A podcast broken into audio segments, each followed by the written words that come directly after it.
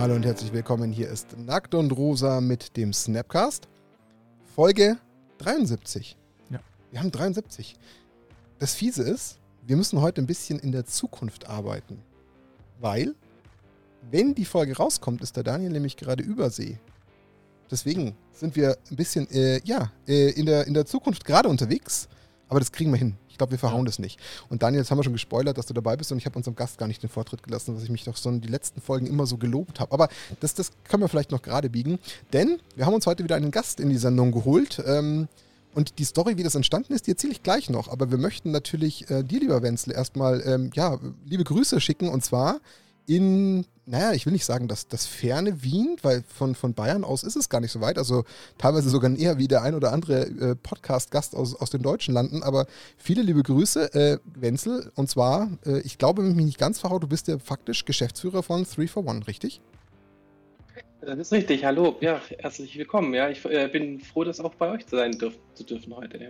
Cool, freut uns. Ja. Ähm, 3 for One Trading ist heute im Endeffekt äh, als, als Gast mit in Form von, von Wenzel hier Teil des Podcasts. Jetzt ähm, gehen wir auch gleich nochmal ein bisschen genauer im Detail darauf ein, was eigentlich hinter 3 for One alles steckt. Aber es geht, und damit ähm, würde ich sagen, starte ich mal so ein bisschen in das gesamte Konstrukt rein. Es geht eigentlich um ein Element, was, was sehr, sehr spannend ist, ähm, was eher zufällig für uns dann zu einer Podcast-Folge geworden ist, wo wir gesagt haben, da wollen wir unbedingt drüber reden. Das Ganze tun wir aber nicht, ohne natürlich vorher wieder dankenswerterweise äh, die Grüße an Ultimate Guard, unseren heißgeliebten Sponsor aus Herxheim, zu schicken und uns zu bedanken, dass wir auch wieder mal für diese Folge unterstützt werden. Ähm, genau, das gehört natürlich dazu, selbstverständlich. Ähm, Story, warum wir auf 3 for 1 Trading gekommen sind, ist richtig, richtig lustig eigentlich. Ähm, warum? Da, wie ihr mitbekommen habt in den anderen Podcast-Folgen, waren Daniel und ich ähm, in Kopenhagen auf ähm, dem ähm, Event, äh, was quasi von, ich glaube, Legacy European Tours heißt Genau.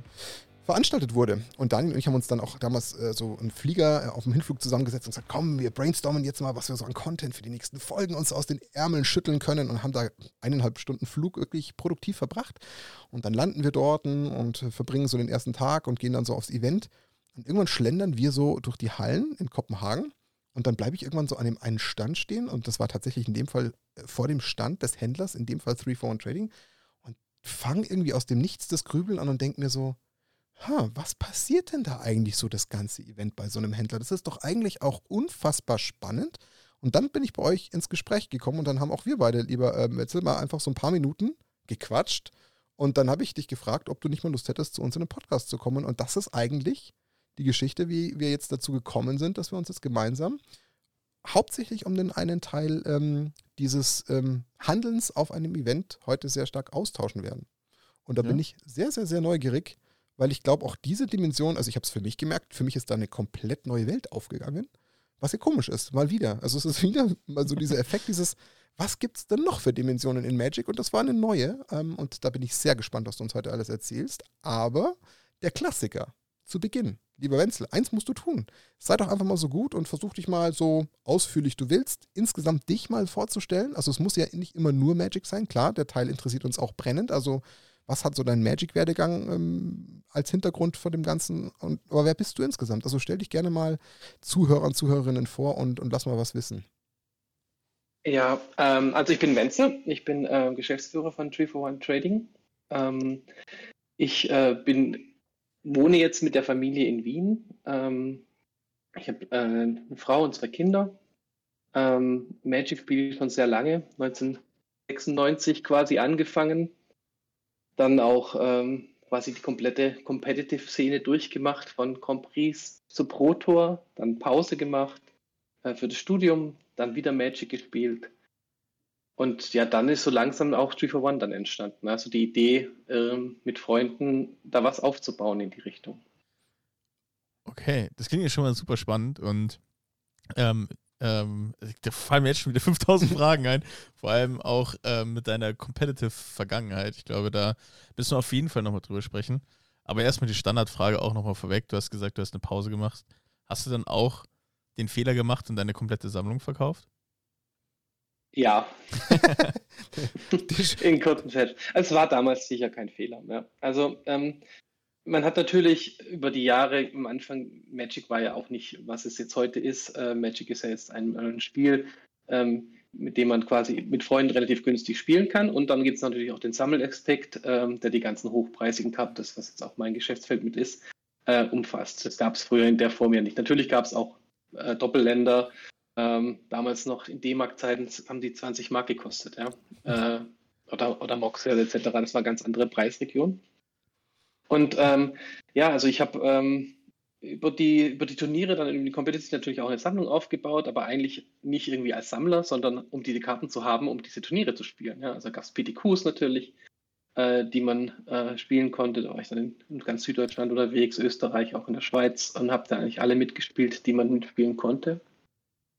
Und dann auch für die größeren äh, Turniere natürlich braucht man die Decks und die Karten. So kommen halt über die Zeit sehr viele Karten zusammen. Ja. Und die hast du tatsächlich. Aber dann war irgendwann bald dann Schluss und dann äh, habe ich auch alles verkauft. Also wirklich alles, radikal.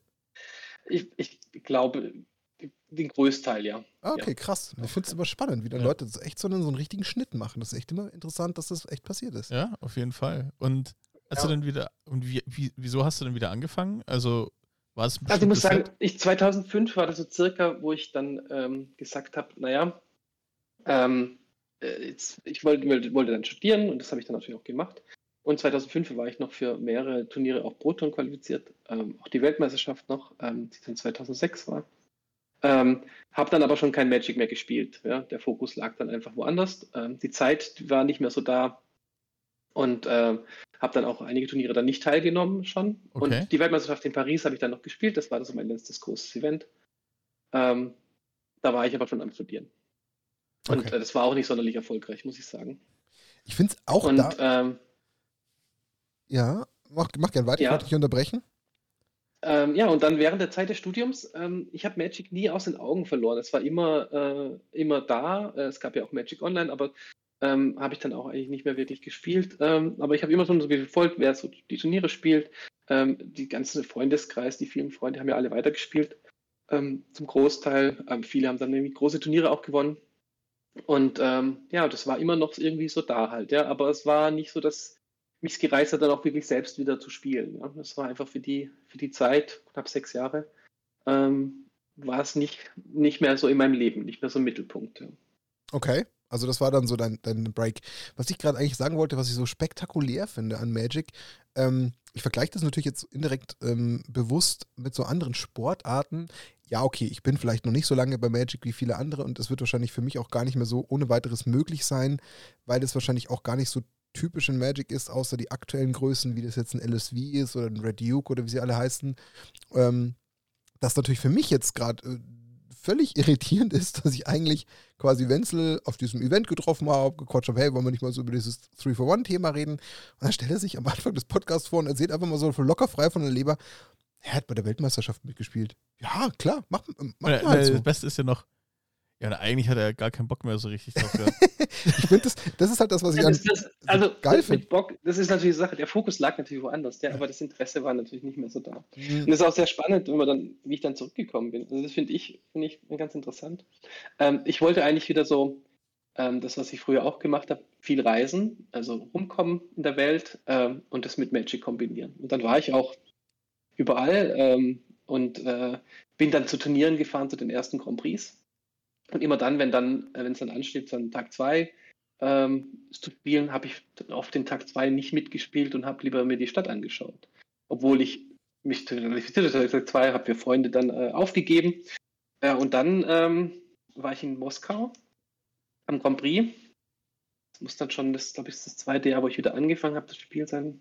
Und äh, ja, da war niemand, den ich konziehen konnte. Ich kannte da wenige Menschen. Ja. Bin da einfach hingefahren, im Hostel übernachtet. Ähm, das war jetzt ein kleiner Grand Prix auch. Und ja, dann habe ich den Tag 2 halt gespielt, dann Top 8 gemacht, äh, im Finale verloren.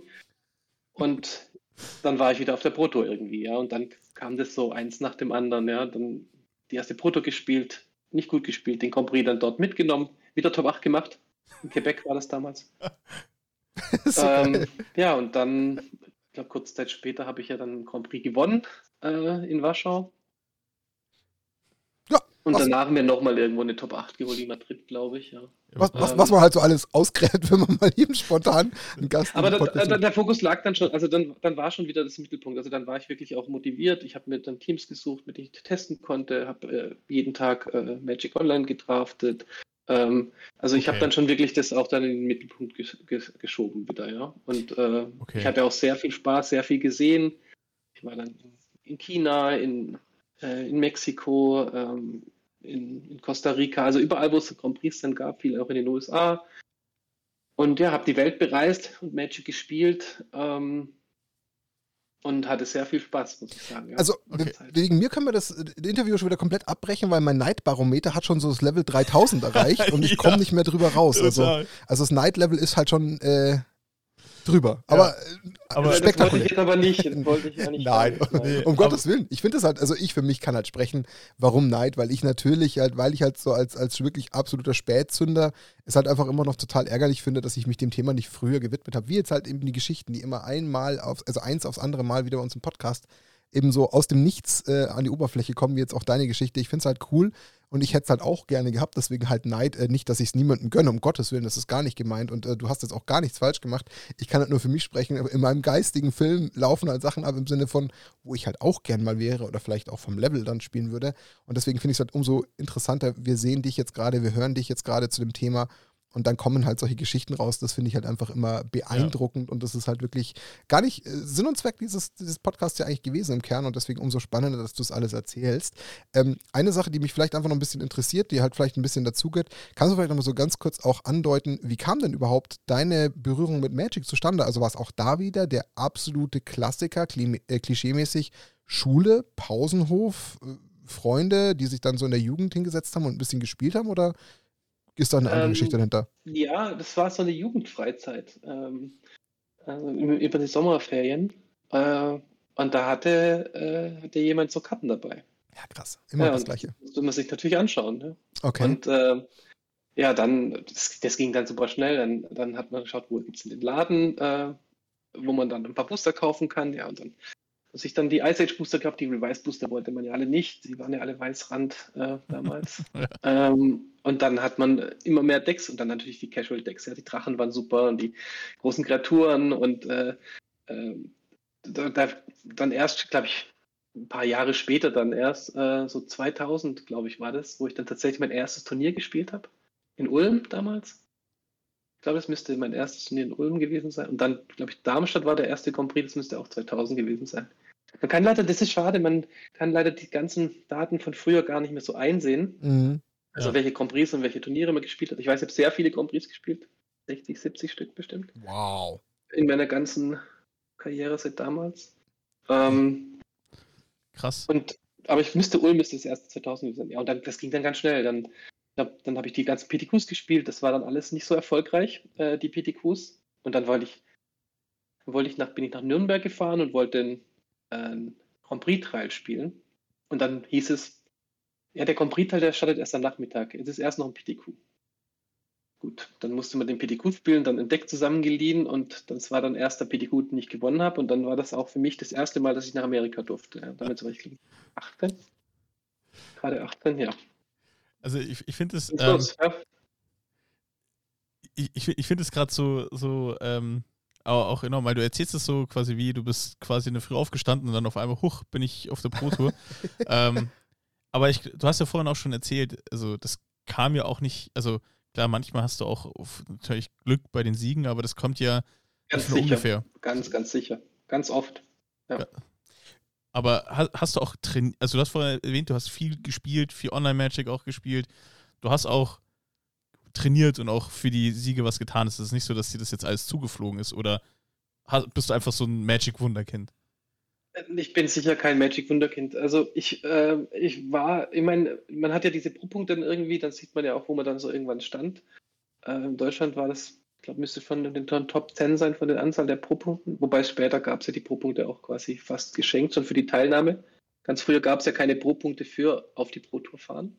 Mhm. Aber ja, ich habe dann schon trainiert, ja, natürlich. Wir sind äh, eine Woche vor, der, vor dem Turnier oder auch zehn Tage äh, vor dem Turnier ähm, mit einem Team irgendwo hingefahren, haben uns da dann eingeschlossen und es war dann äh, wie so, also morgens dann Frühstück, 9 Uhr den ersten Draft, dann äh, mittags den Draft besprechen, also vor dem Mittagessen den Draft besprechen, dann 12 Uhr bis 1 Mittagspause gefühlt, dann ähm, deine Constructed zwei Stunden wieder testen ähm, und vorbereiten, dann den nächsten Draft und dann Abschluss abends und dann Abendessen. Und dann waren aber alle auch früh im Bett. Es war dann nicht, dass man dann äh, bis nachts dann in die. Klar, man könnte natürlich auch noch länger Matches spielen, wenn man wollte.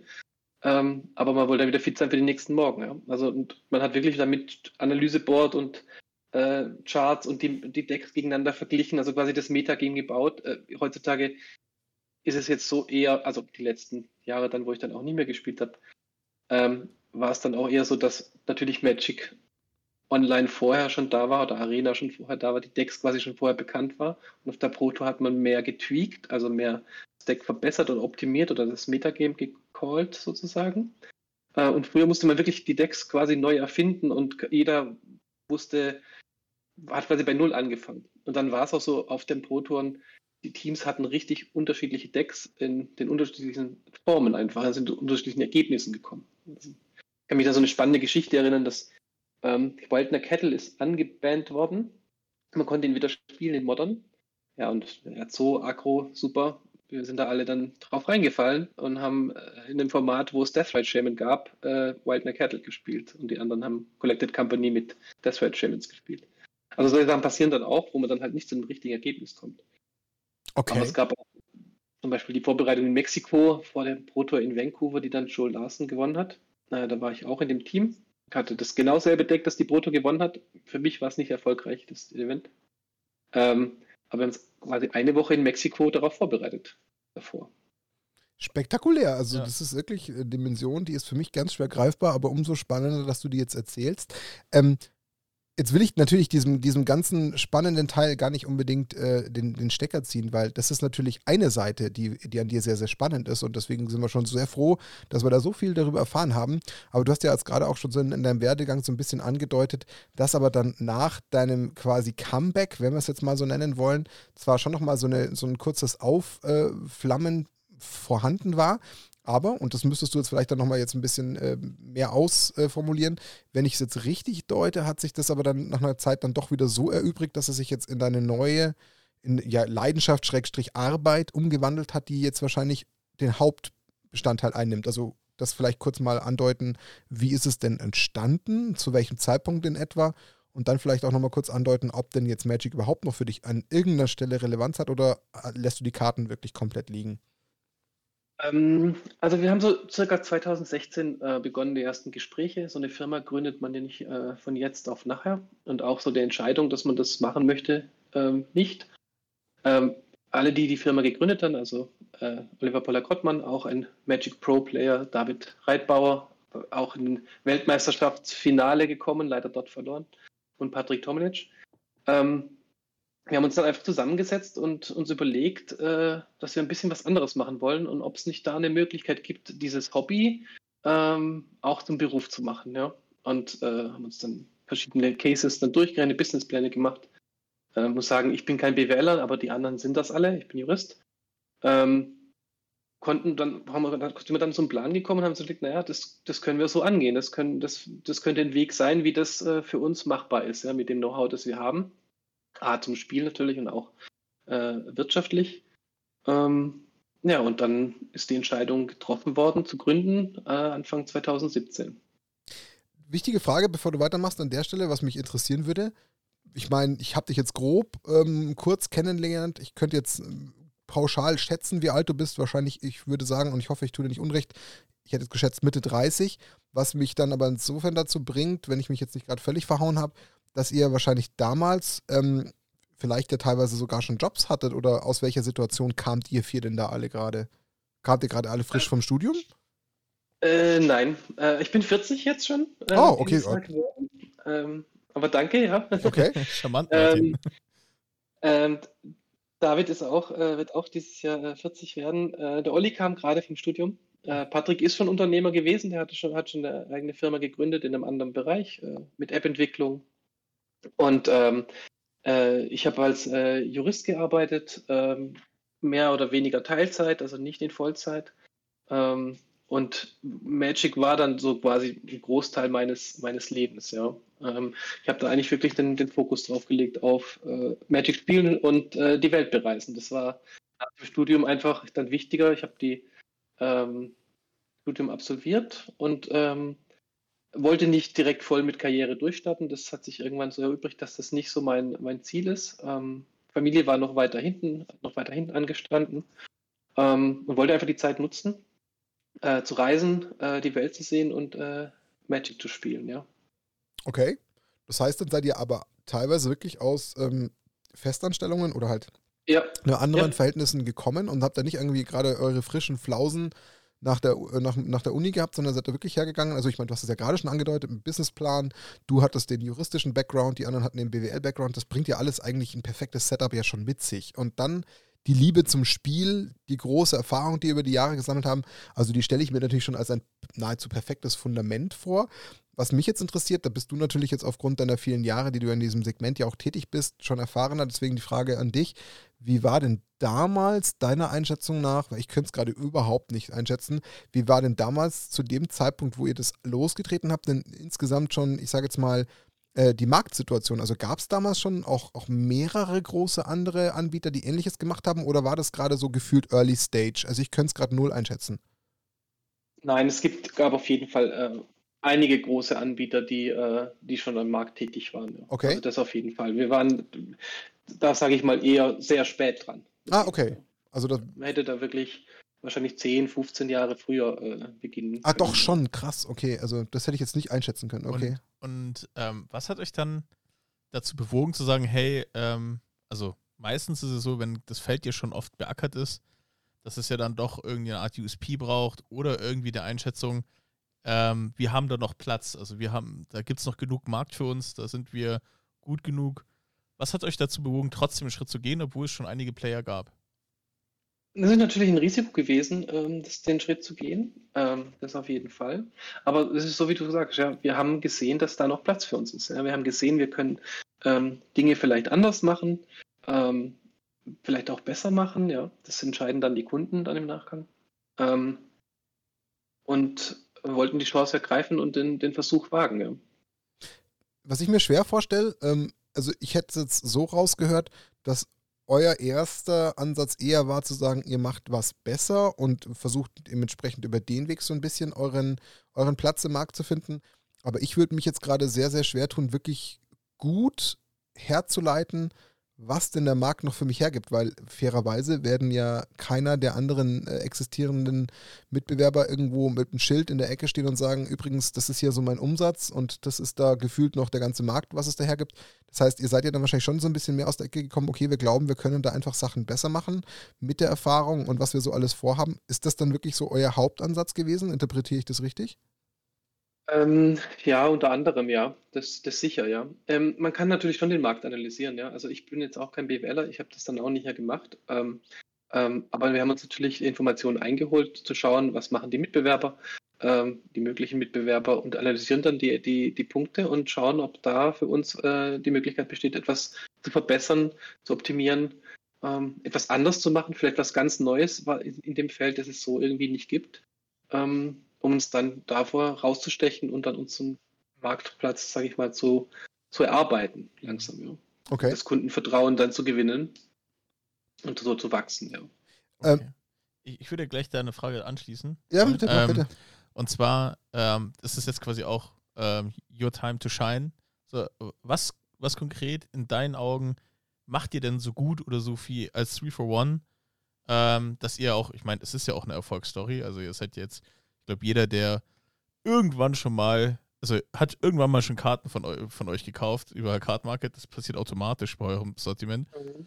Ähm, aber was, also, was würdest du sagen, ist der, euer Kern, euer USP? Wir wollen den besten Service anbieten, der, der möglich ist, ähm, und wir wollen Handschlagsqualität. Ja. Also wir wollen, dass, dass derjenige, der bei uns äh, kauft oder verkauft, ähm, zufrieden ist mit dem, was er getan hat dort. Und den bestmöglichen Service für ihn anzubieten. Das ist das, was wir äh, wollen. Okay. Ähm, eine Frage, die mich jetzt noch interessiert, weil wir gerade noch so bei dem Anfangsthema waren, wie das Ganze so entstanden ist. War denn für euch vier denn eigentlich auch von Anfang an das ultimative Ziel, dass ihr alle vier Vollzeit davon sofort mehr oder weniger direkt leben könnt? Oder habt ihr gewusst, okay, wir steigen da ganz langsam jetzt erstmal ein, gucken mal, wie wir das so aufbauen können, müssen eventuell noch zur Hälfte vielleicht noch irgendwie einen anderen Job machen? Oder was war denn erstens A, was war der Plan? Und wie sah die Realität aus? Also wie, wie muss man sich denn so einen Start mit diesem ganzen Konstrukt und dem Konzept denn vorstellen? Ähm, also wir sind nicht wirklich Vollzeit alle eingestiegen am Anfang, das ging, war, war gar nicht möglich. Wir haben dann schon äh, relativ schnell, sind aber dann relativ schnell Vollzeitstellen geworden. Der Patrick hat zum Beispiel, der ähm, ist, nie, nie, ist nie operativ tätig geworden. Ähm, der ist nur Mitgründer, also nur in Anführungszeichen. Äh, David war der Letzte, der dann quasi auch dann Vollzeit eingestiegen ist äh, von uns. Aber das ging dann innerhalb den ersten, ersten halben Jahr. Man hat dann relativ schnell schon gesehen, ähm, das, was wir uns vorgenommen haben, die Ideen, die wir haben, die können wir umsetzen. Okay. Was? Und dann wurden relativ schnell, da hat, haben wir selbst auch ehrlich gesagt nicht damit gerechnet, ja, dass das ähm, so funktioniert. Jetzt seid ihr ein bisschen, ich sage jetzt mal, ihr, ihr, habt ja so ein paar, äh, ich sage jetzt mal Themenfelder, vielleicht äh, verwende ich das falsche Wort, dann sieh es mir nach. Aber was war denn eure initiale, ähm, euer initialer Plan der Gründung? Also wolltet ihr explizit ein Card-Market-Händler werden oder habt ihr gesagt, ihr wollt Händler per se werden und versuchen alle möglichen Ecken des Händlertums zu bedienen? Oder was war denn wirklich der Hauptfahrplan? Der erste Plan war tatsächlich, ähm, Card-Market als Plattform und Card-Market-Händler zu sein. Okay. Das war, war de facto einfach so, ja. Also man konnte den, den Markt konnte man dort ja relativ gut analysieren, ähm, schauen, ähm, welche Möglichkeiten man dort hat. Und das war unser, eigentlich unser erstes Ziel. Und dann daraus ist man dann gewachsen. Also die, die Sachen, die man dann, dann lernt, ähm, also was, wie man, wie man Karten kaufen kann und wie man Karten verkaufen kann, wie sie, wie sie einzupreisen sind, alles das, ähm, führt dann, dann zu weiteren Möglichkeiten. Ja, da kommen wir dann vielleicht später nochmal dazu, dann natürlich Events, die wir machen, Events, die wir besuchen, Messen, die wir besuchen. Bis dann natürlich, äh, dass wir jetzt in, in Wien ein, ein großen Ladenlokal haben mit äh, 64 Sitzplätzen, ähm, wo wir eigene, eigene Turniere veranstalten. Ja. Ähm, dass wir an Instagram oder an Facebook, all, all, das haben wir auch noch nicht gedacht, dass wir mal irgendwann eine Marketingabteilung haben, die eigentlich Karten nicht anfassen, außer um vielleicht sie irgendwie abzulichten oder Videos damit zu machen, aber sonst da gar nicht tätig sind. Ähm, da hätten wir am Anfang noch gar nicht gedacht. Am Anfang war das sehr einfach. Ähm, wir kaufen Karten ein, die uns angeboten werden und wir bieten sie dann wieder an und verkaufen sie weiter. Jetzt wollen wir ja seriös bleiben, das tun wir, dem bleiben wir natürlich treu ähm, und wissen natürlich auch, welche Fragen wir stellen sollen und dürfen. Aber was vielleicht so ein bisschen spannend ist, damit auch so die Zuhörer, Zuhörerinnen einfach mal so eine Dimension kriegen, wie viele Mitarbeiter seid ihr aktuell? Ähm, wir sind insgesamt 23 Menschen, die tätig sind, 20 äh, Mitarbeiter. Das wir haben aber jetzt, wir sind bald dann wieder 21. Okay. Äh, wir haben eine neue Stelle besetzen und wir suchen auch schon wieder äh, noch eine Person für eine weitere Stelle. Also wir sind dann schon bald. Und das weit über 20. Und das bedient jetzt alles, was du so aufgezählt hast, also Shop im Sinne von wirklich Ladenlokal, Card-Market-Händler, ähm, Trader auf Events, äh, Veranstalter, das deckt quasi diese ganze, diese ganze Reihe an, an Mitarbeitern, deckt das ab. Ja, das deckt also natürlich unseren, unseren Ein also wir haben wie jedes andere Unternehmen auch, äh, wir haben natürlich äh, die Logistik, den Versand, dann haben wir das Marketing, mit Marketingmitarbeitern. Da haben wir natürlich den Vertrieb, der sich sowohl als Einkauf und Verkauf zusammensetzt und dann das Event-Team, das quasi die Planung macht für die, für die Events. Und dann natürlich noch die Management-Ebene, die dann alles plant und das Ladenlokal. Ne? Und das alles aus einer Idee entstanden, die man so zwischen 2016, 2017 aufgebaut, umgesetzt, losgetreten hat. Ist das schon ein sehr beachtlicher Werdegang? Ich meine, ja. klar, ich meine, es gibt andere Dimensionen da draußen, brauchen wir nicht reden, aber wenn wir von unserem äh, Hobby Magic reden, dann können wir, glaube ich, mittlerweile schon auch ganz gut einordnen, was da eigentlich wirklich für eine, eine Leistung dahinter steckt. Und ich bin da schon echt beeindruckt, wie man sowas über diese fünf Jahre, gut, vielleicht jetzt fast bald sechs Jahre, aber entwickelt, weil ich meine, fairerweise, so knapp die Hälfte der Zeit davon war Corona muss man ja auch irgendwo sagen. Ich meine, klar, gut, Card Market war noch so ein bisschen ein, ein wichtiges Standbein während Corona, das ist uns allen hinlänglich bekannt. Aber gerade wenn es natürlich um so Laden und Events geht, das hat ja schon auch als, als Steckenpferd gefehlt. Also ich finde das ja faszinierend, wie man, wie man sowas ähm, aus so einer äh, Idee formen kann. Also ich finde das schon höchst beeindruckend. Das äh, ist sehr spannend mal zu hören, muss ich sagen. Ich, ich glaube auch, ähm, korrigiere mich da gerne, da, aber ihr gehört, glaube ich, schon zu den größten Sellern in, in Europa. Also ich glaube unter den Top 5 oder so, meine mein ich, seid ihr schon, oder? Ähm, ja, das müsste so sein, ja. ja. Ich ja. Kann, weiß es ehrlich gesagt nicht ganz genau, kann es nicht ganz genau sagen. Jetzt, ähm, aber ja, das ist so, ja. Das ist schon. Wir, wir verkaufen mittlerweile auch weltweit. Also wir sind äh, weltweit auf unserem eigenen Online-Shop, äh, wo wir auch sehr viele Bestellungen mittlerweile schon haben. Schon, schon Wahnsinn. Ähm, jetzt ist uns eins wichtig. Also nicht, dass wir nicht den ganzen Teil, den du sonst erzählen kannst, nicht, nicht uninteressant finden. So ist es überhaupt nicht, gar nicht. Aber wir wollen uns ja heute in dem Gespräch ja wirklich dem einen Thema widmen, was wir ja so aus unserer Podcast-Denke so ein bisschen beleuchten wollen. Und das war ja, was wir eben, oder ich in dem Fall ja auf dem, auf dem Kopenhagen-Event ja dann so ein bisschen als ähm, Finding hatten, dass ich einfach auch mal diese Welt spannend fand, darüber zu sprechen, wie sieht denn eigentlich diese ganze Dimension, Dimension aus, wenn man sich so als Händler auf so ein Event stellt, ähm, weil da passiert ja auch was. Also das gehört ja so als ein Arm zu eurem ganzen Geschäftsmodell dazu, aber trotzdem ist es ja irgendwie von, von der ganzen Abwicklung und allem, was dazugehört, ja immer auch echt eine eigene, eine eigene Hausnummer. Und äh, da würde ich gerne jetzt einfach mal äh, in die Richtung absteigen, dass wir uns da einfach jetzt mal schwerpunktmäßig drauf konzentrieren, weil ich glaube, da liegen auch noch ganz, ganz viele spannende Geschichten dahinter. Deswegen die Frage, äh, jetzt hast du ja gerade gesagt, wie ihr so entstanden seid, was so euer Ursprung war. Ab welchem Zeitpunkt ähm, war denn für euch klar, ähm, wir wollen jetzt auch mal, wie so schon gerade gesagt, als Händler auf ein Event fahren und ähm, da mal aktiv werden? Es war, da müssten schon, glaube ich, zwei Jahre vergangen sein, circa. Das müsste dann so 2018 sein, wo wir darüber nachgedacht haben. Das erste Event, das wir dann gemacht haben, ich kann mich noch so ein bisschen das Gespräch erinnern, auch in der Vorplanung, ähm, war dann äh, Carter Market Series Turnier in Rom.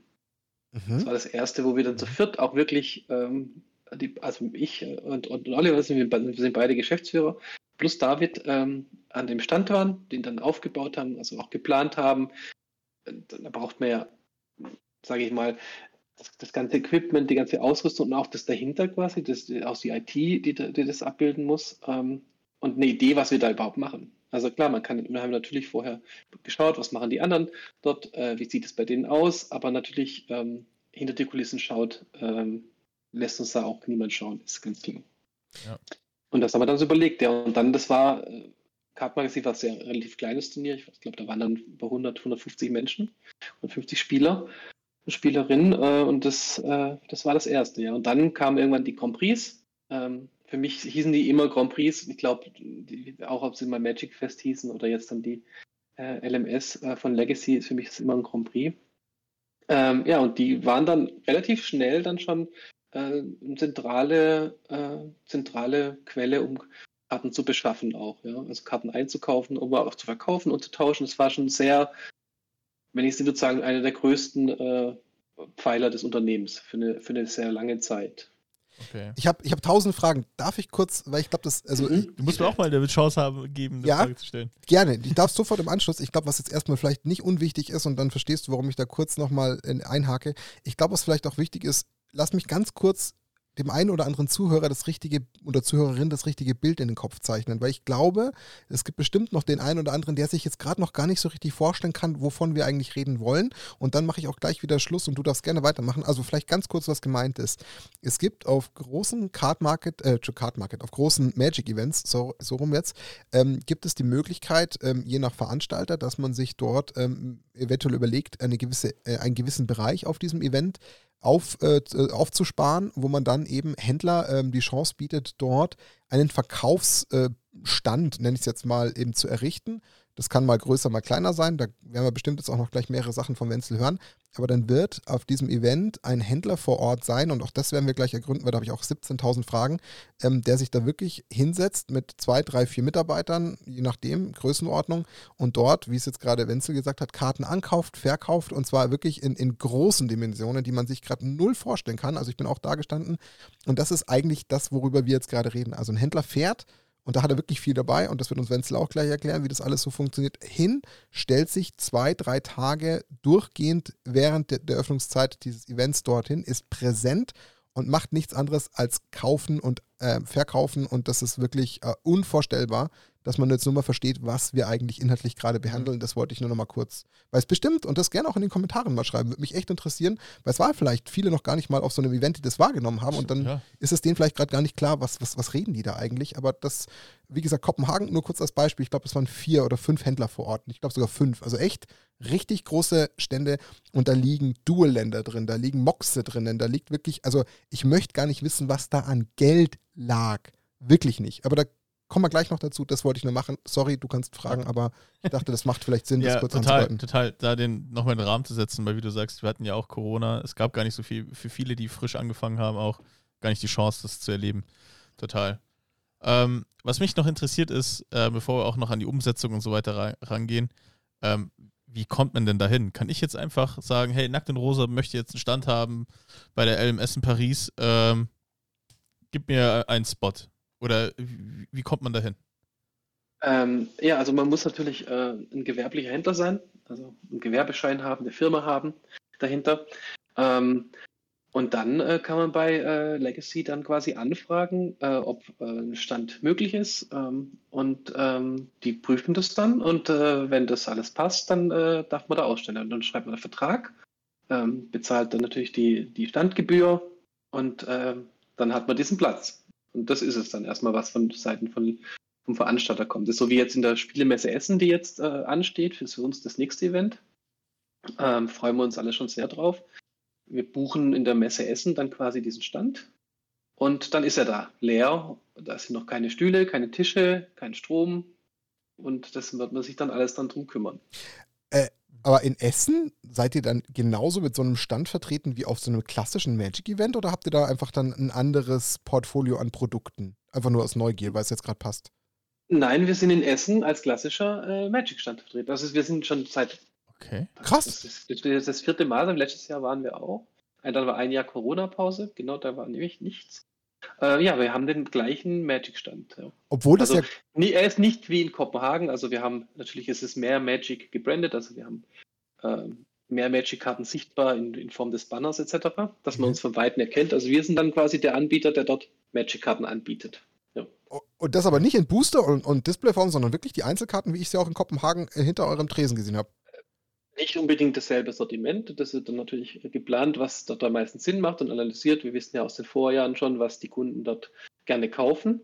Ähm, aber ja, genau, genau so in etwa. Ja. Krass, hätte ich jetzt in Essen zum Beispiel gar nicht erwartet. Deswegen ja. wollte ich es jetzt kurz nachfragen, weil Essen ist mhm. ja kein klassisches Turnier, wo jetzt da irgendwie hunderte von Spielern stattfinden. Ich meine, klar, Essen, okay, da sind bestimmt auch viele, viele Leute, die immer irgendwo einen Berührungspunkt zwischen Magic und Brettspielen sehen und da richtig Bock haben und die ist sehr beliebt, die Messe, das ist mir alles bewusst. Aber ich hätte jetzt zum Beispiel da nicht unbedingt erwartet, dass ihr da mit einem weitestgehend identischen ähm, Setup und Lineup von Produkten seid, sondern da hätte ich vielleicht verstanden, wenn ihr sagt, naja gut, da wollen wir sein. Da haben wir halt dann gefühlt viel, viel mehr Displays und Booster, weil es halt eher die klassischen Produkte sind und vielleicht noch Zubehör oder so.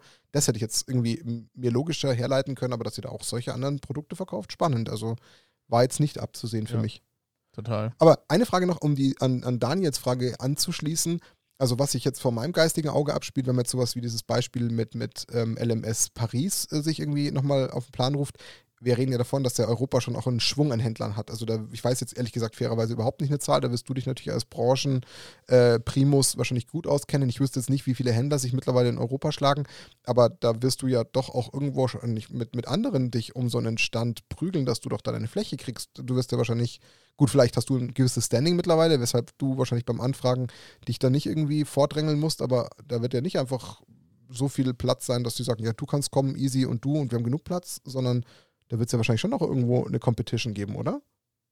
Ähm, also es gibt relativ viele ähm, Händler natürlich in Europa im Bereich äh, Magic the Gathering. Ja. Ähm, aber nicht, aber die meisten, ähm, die wenigsten sind interessiert, überhaupt äh, auf diesen Messen, auf diesen großen auszustellen. Ja. Also man, es bedarf schon einer gewissen Größe auch, also sprich Größe vom, vom Inventar. Ähm, und auch ähm, von den Karten, die man im Angebot hat und die man ankaufen kann, und dass man gewillt ist, ähm, auf so ein Event äh, überhaupt äh, anwesend zu sein. Ja?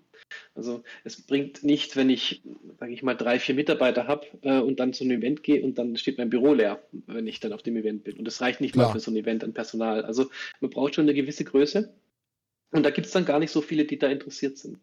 Also natürlich ist es, kann es schon sein, aber ich kann natürlich in die Prozesse von den Veranstaltern Channel Fireball früher und jetzt äh, Legacy, wie die, wie die die Entscheidung treffen, wer den Stand dann zugewiesen bekommt. Ähm, da müsste man die wahrscheinlich mal interviewen und äh, fragen, wie sie das denn machen von ihrer Seite aus. Wir von unserer Seite haben eigentlich immer, wenn wir einen Stand wollten, auch einen bekommen. Also du hast gerade was gesagt, was sehr logisch ist, weil wir da ja ganz kurz mal schon auch vor Ort geredet haben. Ähm, es hat natürlich auch fairerweise stark mit dem Thema Volumen zu tun, weil ihr natürlich da auch wirklich Geld bewegt. Auch da, wir werden über keine konkreten Summen reden, das macht man nicht, aber da reden wir wirklich von heftigen Summen, ähm, weil da musst du ja, wie du schon sagst, auch erstmal das Kapital haben, weil du willst ja nicht in die Situation kommen als Händler und das ist dann wieder der logische Rückschluss, dass du irgendwie schon am zweiten Tag sagst, sorry, ich habe gerade kein Cash mehr, um deine Karten anzukaufen, obwohl du mir gerade gefühlt eine ultra lukrative Sammlung auf den Tisch legst, sondern das ist ja genau der Anreiz, den du da hast, dass du da möglichst viel mitnimmst und das musst du ja auch erstmal stemmen können. Deswegen ja, das äh, lässt ja schon einen Großteil der, der ganzen Händler da wahrscheinlich aus dieser ganzen Kategorie rauspurzeln. Und das ist ja dann auch immer wahrscheinlich mit den, mit den Größen dieser ganzen Veranstaltungen irgendwo auch äh, abhängig, weil wenn es halt ein 100-Mann-Turnier ähm, ist, dann ist es wahrscheinlich nicht so viel Zulauf, wie wenn du so ein 1000-Mann-Event hast. Das ist ja irgendwo auch, irgendwo auch klar. Ja. Ähm, genau, Thema Kartenankauf ist, glaube ich, ein sehr wichtiges Thema und Verkauf. Weil augenscheinlich ist es ja oder logisch für alle, okay, ihr geht auf so ein Event, um Karten zu verkaufen. Aber jetzt haben wir öfter schon das Wort Ankaufen ähm, ist gefallen. Und was ist so euer Hauptziel? Ist es schon noch der Umsatz zu verkaufen oder eher Karten zu generieren für euren weiteren Verkauf? Vielleicht muss ich da ein bisschen weiter ausholen. Also grundsätzlich ist es so, dass diese Events dazu sind, Karten einzukaufen. Einzukaufen. Ähm, okay. Einzukaufen, ja. Der Verkauf ist gar nicht so wichtig. Ähm, für uns jetzt mal. Äh, der Verkauf ist aber ein großer Service für die Kunden. Und für, dafür machen wir das auch. Dafür bereiten wir auch ähm, die Cases vor, die Einzelkarten vor. Wir machen uns wirklich Gedanken, ist es jetzt ein Modern-Turnier, ist es ein Legacy-Turnier, ähm, welche Karten werden gebraucht, ähm, dass wir die auch vorrätig haben, auch in den Stückzahlen. Also ähm, es kann mich an äh, Bologna war das 2000, das war das Bologna vor Corona. Erinnert, das war Legacy und da war Whale of Summer, jeder brauchte Whale of Summer. Und dann war für uns klar, wir müssen davon 100 Kopien mitbringen. Ja. Krass. Und das haben wir auch gemacht. Und das ist dann ein Service dann im Bereich, weil die Spieler diese Karten dann brauchen. Äh, für uns ist das Event, um Karten einzukaufen, ja. In, in, Im größten Sinne, ja. Okay. Also das ist ja genau das, wo wir gerade jetzt einfach lernen wollen, weil ich finde es echt auch von der von der Strategie und allem. Ja, ja, ich auch, jetzt sage, das hat mich auch da, als ich mit Wenzel gesprochen habe vor Ort, wir haben auch so zehn Minuten, Viertelstunde geredet, wir sind da gefühlt so alle zwei, zwei Sekunden die Kinnlade runtergefallen, weil wenn du da nicht intensiv drüber nachdenkst, ist es für dich halt einfach netterweise, wie, wie Wenzel schon sagt, irgendwie ein Service. Klar, man hat es ja immer wieder mal, man ist auf einem Event, man hat eh gerade Bock, vielleicht irgendwie was zu kaufen. Das ist ja automatisch verbunden, das hat man ja immer.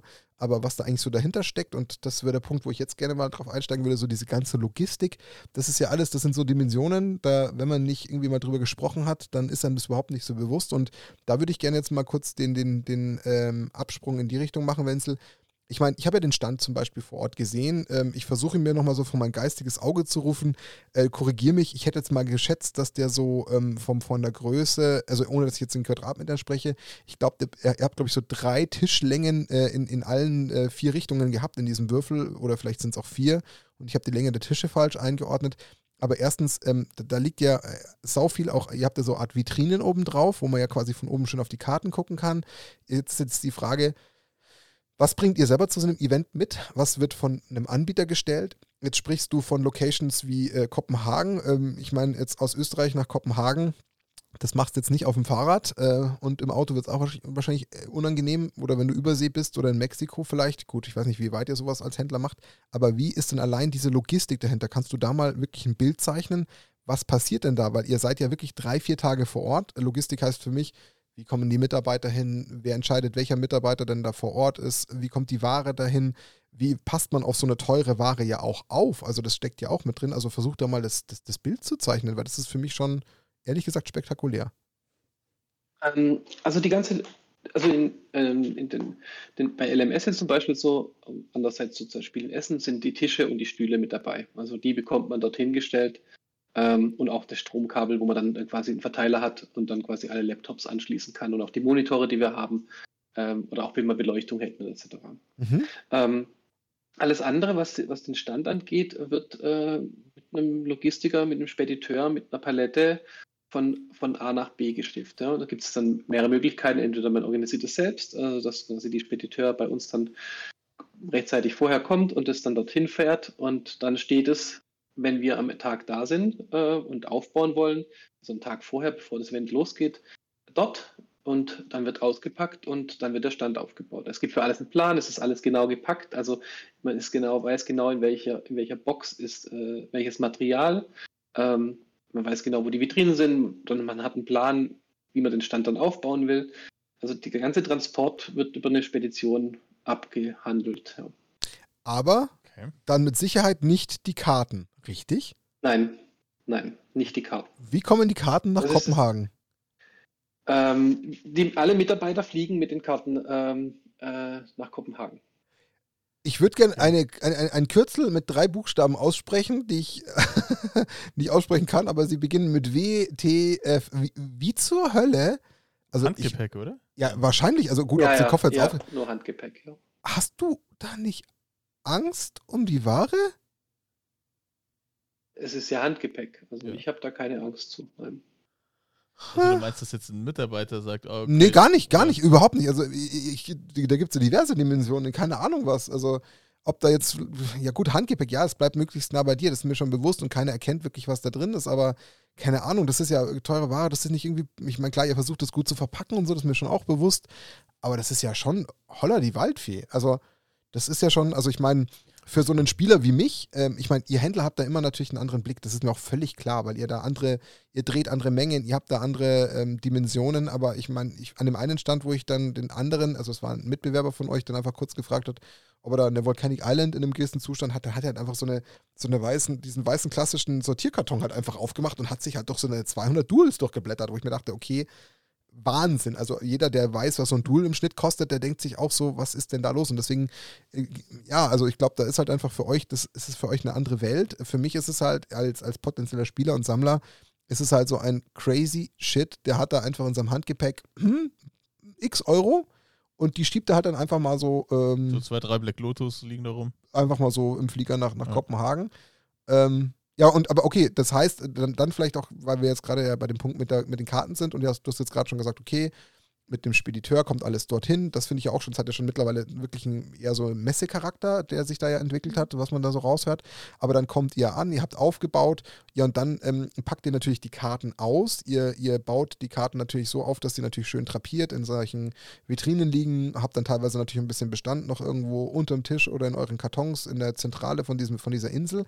Aber wie muss ich mir denn zum Beispiel dann äh, den, den Abend und den Wechsel auf den nächsten Tag vorstellen?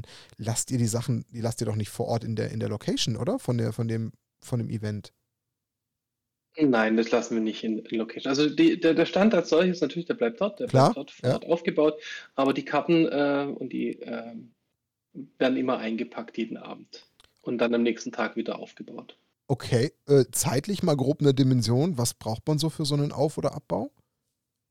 Ähm, der erste Aufbau, der braucht so zwischen zwei, drei Stunden circa und der Aufbau am Morgen ist in einer halben Stunde, dreiviertel Stunde erledigt. Also das dauert. Also wenn man ein eingespieltes Team ist, wenn jeder genau seine Rolle kennt, und das ist das Wichtige in der Logistik dann auch in der Planung, dann äh, geht das in einer halben Stunde, 45 Minuten. Das wird dann morgens, bevor die Halle öffnet, dann gemacht. Okay. Ich denke gerade, wie ich, wie ich gerade versuche, einen 100 Karten Commander Deck zu bauen und meine Karten da zusammenzusuchen, um das irgendwie halbwegs zu sortieren, da brauche ich ja schon einen ganzen Tag für. Ja gut, aber das ist ja, glaube ich, das, was, also da glaube ich, ja. das kann ich mir schon herleiten. Das ist das, was Wenzel gerade andeutet. Ich glaube, das steht ganz, ganz stark ähm, und fällt damit, wie gut man das vorher einfach als, als eingespieltes Team insgesamt vorbereitet hat. Also das kann ich mir gut vorstellen. Da hat man sich halt dann beispielsweise im Laden in Wien oder wo auch immer ihr das macht, im Büro, hat man sich halt seine, seine sieben, acht, neun weißen Kartons halt schon vorstrukturiert und dann nimmt man halt wirklich den Stapel einfach raus und legt die halt eins nebeneinander schön in die Vitrine und weiß genau, so schaut Reihe A, B, C, D aus. Mhm. Das kann ich nachvollziehen. Also das ist, ähm, und ich glaube, ich habe jetzt gerade selber so ein bisschen auch für mich herausgefunden, ich meine, so eine Vitrine, oh Gott, keine Ahnung, du wirst mich jetzt gleich besseren, eines Besseren belehren, was in so einer Vitrine liegt, vielleicht, keine Ahnung, 200 Karten. Das heißt, wenn da jetzt jeder so zwei, drei Vitrinen hat, die er einfach nur kurz volllegen muss. Da liegen ja Einzelkarten halt einfach nur einmal an der Stelle. Den Rest habt ihr ja meistens in den Kartons und könnt dann auf Nachfrage dort nachblättern. Dann kann ich mir schon vorstellen, dass das Auf- und Abbauen gar nicht so lange dauert, weil jeder irgendwie so seine zwei, drei Meter hat, die er verantwortet und dann legt er da aus und äh, sammelt wieder ein, oder?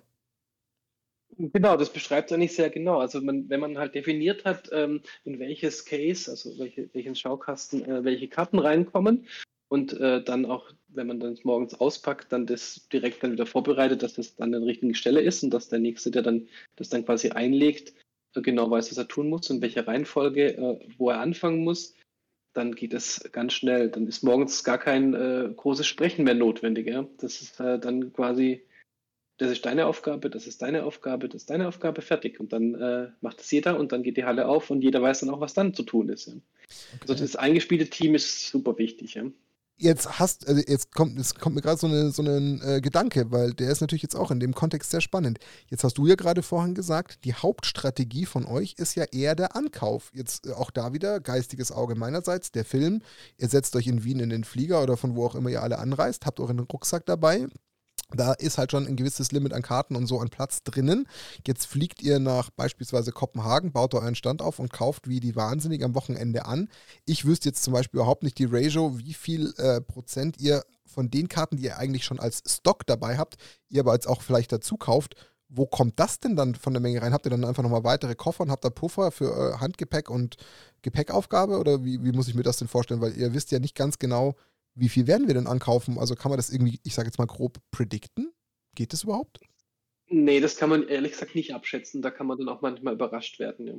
Ähm, es ist schon so, dass bei Magic-Karten ja relativ von der Masse her ist es so, viele Magic-Karten sind wenig wert und, und wenige Magic-Karten sind sehr viel wert. Mhm. von der Verteilung her. Sprich, ähm, wenn es dann wirklich so ist und ich so viele Karten gekauft habe, dann sind davon sicher viele, die wenig wert sind.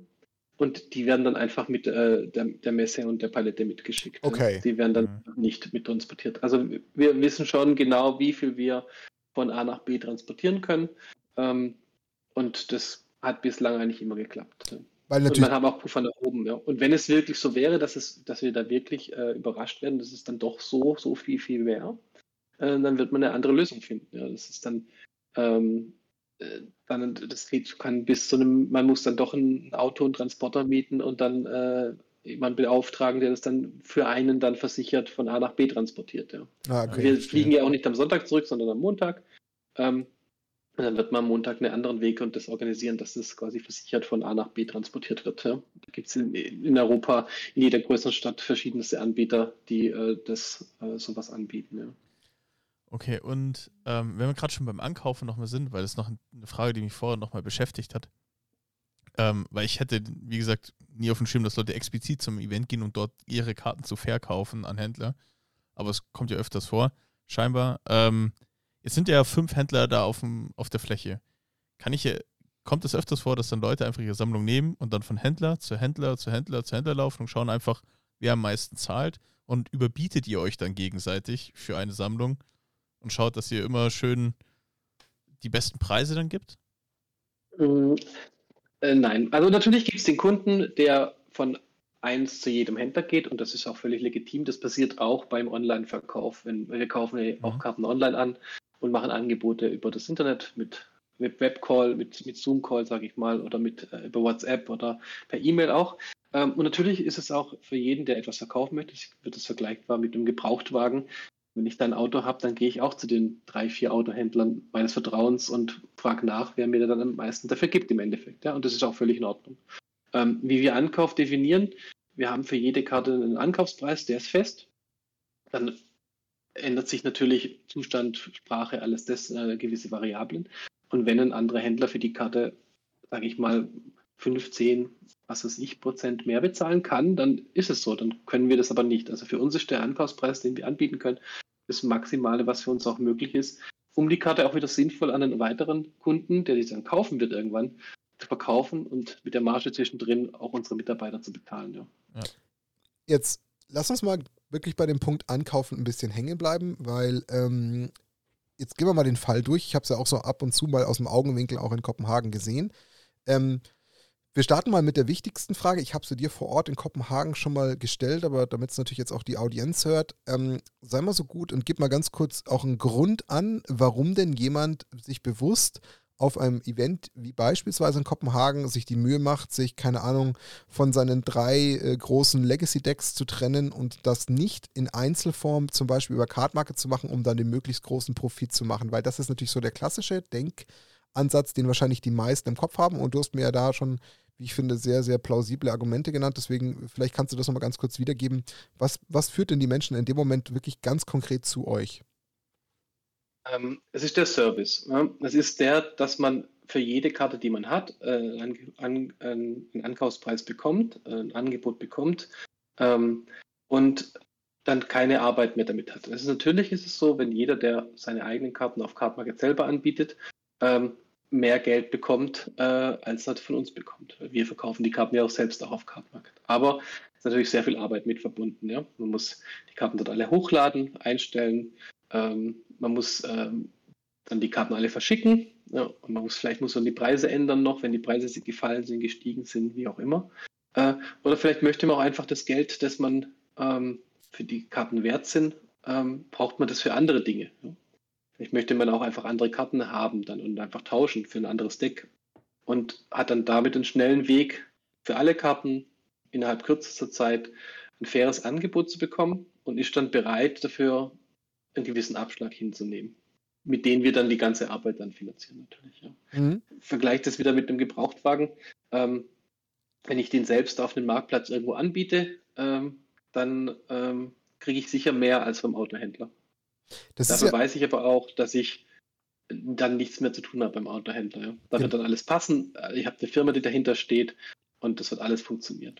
Das ist ja genau das, was wir ja immer wieder im Leben erleben, dass da Menschen manchmal einen Ticken zu kurz denken und dann eher sowas verpönen und dafür zu wenig Verständnis zeigen.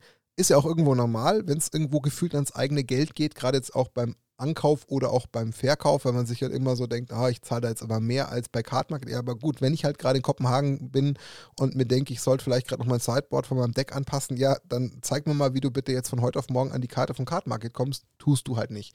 Das heißt, dann ist es irgendwo ja auch legitim, dass der Händler, der vor Ort seine vier, fünf Mitarbeiter beschäftigt, extra die Karten mitbringt, dass er dann natürlich entsprechend teurer ist als auf diesem Marktplatz oder das gleiche natürlich, was auch auf Card Market passiert. Ähnlich ist es ja auch mit dem Ankauf. Natürlich müsst ihr irgendwo euch finanzieren. Ihr müsst natürlich irgendwo eine gewisse Marge ich sage jetzt mal, in der, in, der, in der Ankaufssituation schon einpreisen, damit ihr natürlich auch wieder irgendwo das alles finanziert, was ihr da auf die Beine gestellt habt.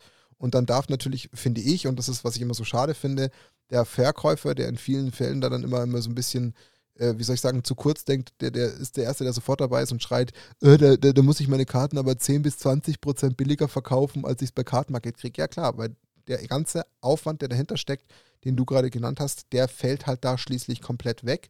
Und ich kann halt wirklich das Geld explizit in Empfang nehmen und damit nach Hause gehen. Mhm. Du hast aber noch was anderes gesagt, was ich sehr spannend fand auf dem Event, ähm, was natürlich vielleicht auch vielen gar nicht klar ist. Mir war es überhaupt nicht klar und da würde ich dich gerne nochmal in die Hinsicht äh, nochmal ganz kurz triggern. Da kommt nämlich so ein bisschen auch dein, dein juristischer Background äh, so ein bisschen zutage. Du hast mir nämlich erzählt, dass es auch sehr stark mit dem Aspekt ähm, von Verkaufen im Sinne von ähm, Steuer- und, und steuerrechtlichen Themen zu tun hat. Kannst du das nochmal ganz kurz andeuten? Ja, es ist natürlich so, dass ähm, dass man, ähm, wenn man irgendwann viele zu viele Karten verkauft, selber privat, dann vielleicht auch gewerblich werden könnte. Äh, es können auch Steuern anfallen, die, äh, die vielleicht zu zahlen sind. In, in manchen Ländern in Europa äh, müssen auf alle, alle Capital Gains äh, Steuern bezahlt werden. In, in, Deutschland ist es nicht so, in Österreich auch noch nicht so. Ähm, das fällt alles damit weg. Ja? Also sage ich mal, auf Kartenmarket jetzt. Steuern, natürlich muss man die trotzdem zahlen, auch wenn man sie an uns verkauft. Ja. Also das ist, äh, das ist kein Unterschied halt. Ja. Aber natürlich auch der ganze kaufmännische und, und, rechtliche Aspekt, das, was mit dem Kauf und Verkauf zu tun hat, fällt natürlich weg, wenn man selbst nicht aktiv Verkäufer ist ja, auf einer Plattform an den Endkunden. Weil es halt schneller abgewickelt werden kann und man sich zum Beispiel statt 435 äh, Einzelverkäufe aus Kartenmarket irgendwie für die Steuer Erklärung zusammenzuziehen, halt dann hier hergehen kann und sagen kann, ich habe hier einen Verkauf, ich habe hier ein Dokument, da ist alles hinterlegt, bitteschön, Abfahrt, da ist alles drin, was ihr wissen müsst. Und das äh, ist quasi für meine Steuererklärung ein großer Wisch, den ich da verwenden kann, richtig? Genau, wenn er wenn von uns bekommt er natürlich einen Vertrag und die Unterlagen darüber, was er an uns verkauft hat und kann das alles direkt so verwenden. Ja, das macht es kein, kein, Also quasi kein, kein Unternehmen hat keine, keine, keine weiteren äh, Dinge, die er tun muss, ja. Schon ziemlich ja. krass. Also ich glaube, also ein richtig entscheidender Knackpunkt ähm, für mich ist auch äh, eben die Geschwindigkeit, die angesprochen Voll. Dass man, also auch für Karten, die man sonst eigentlich super schnell liquidieren kann.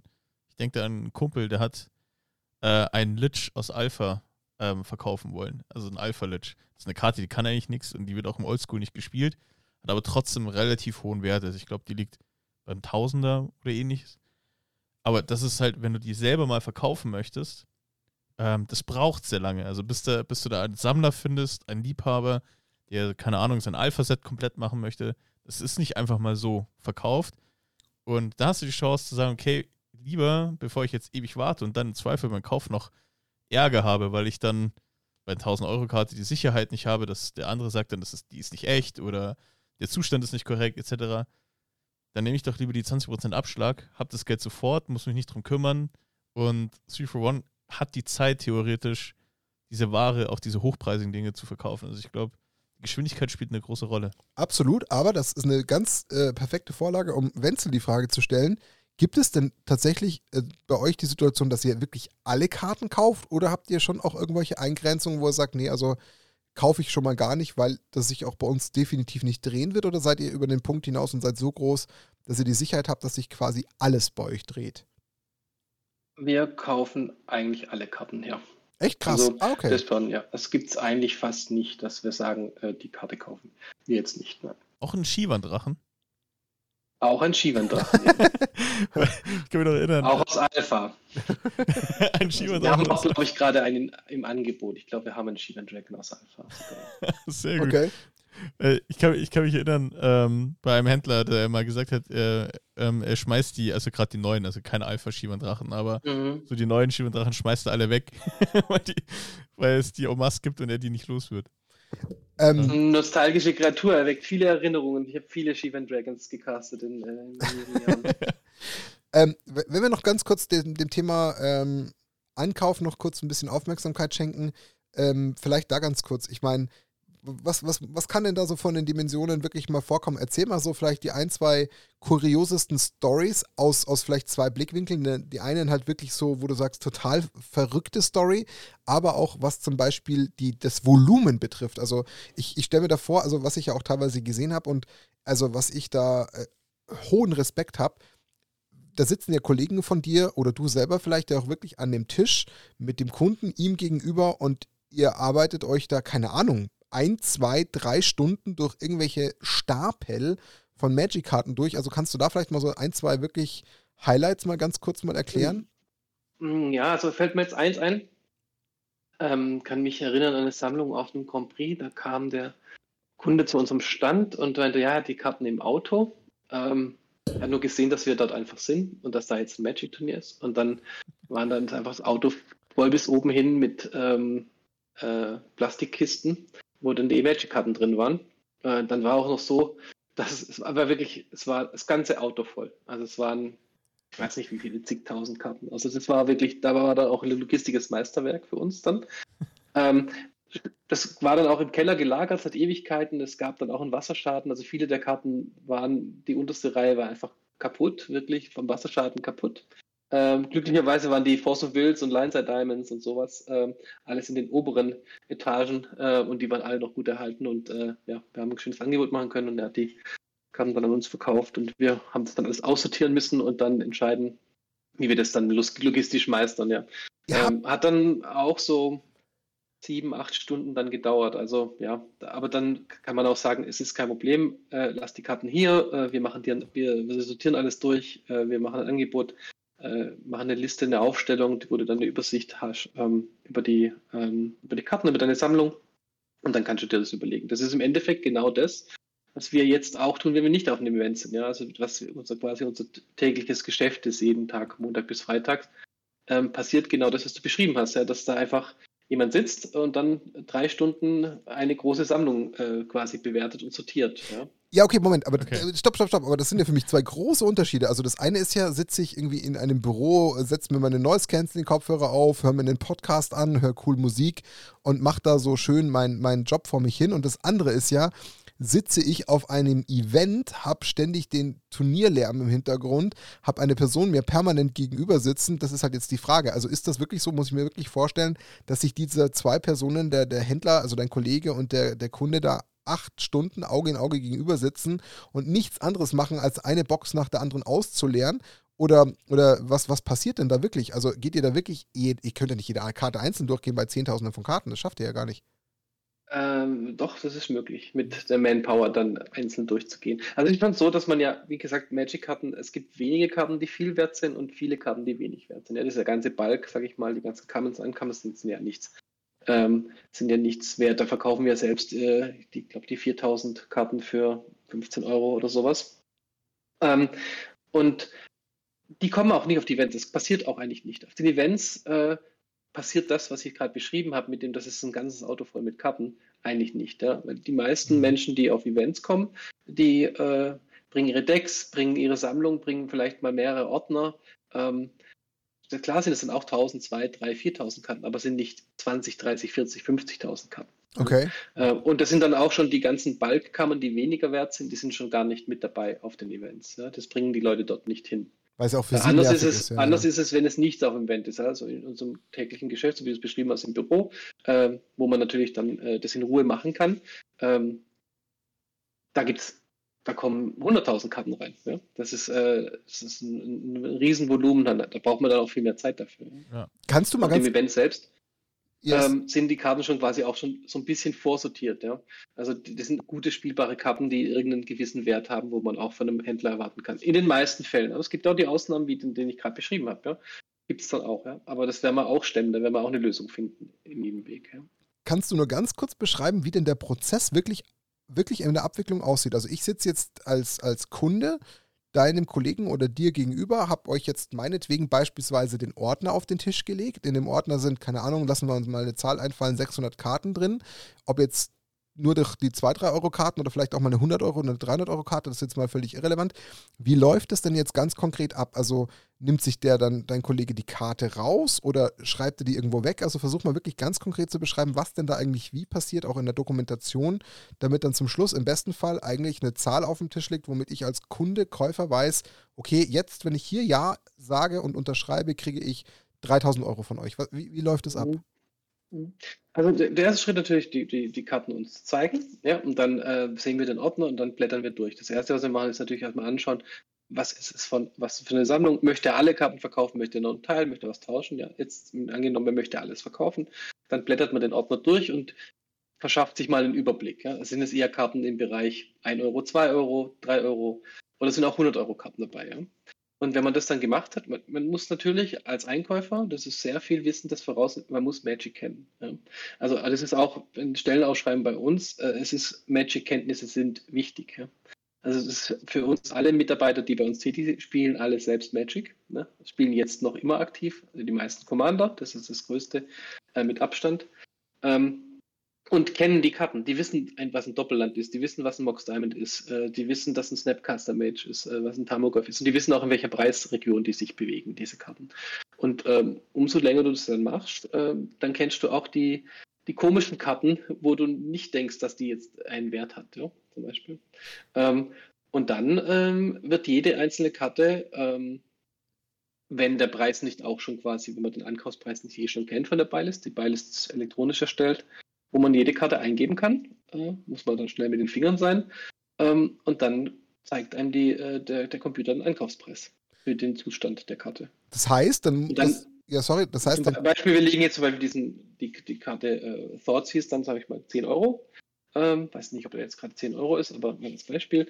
Äh, und dann haben wir eine, eine, eine Playmat, eine Spielmatte, die kann man sich vorstellen wie jetzt so eine Magic-Spielmatte vorstellen. Und da hat da sind Preise drauf, da steht dann 1, 2, 3, 4, 5, 6.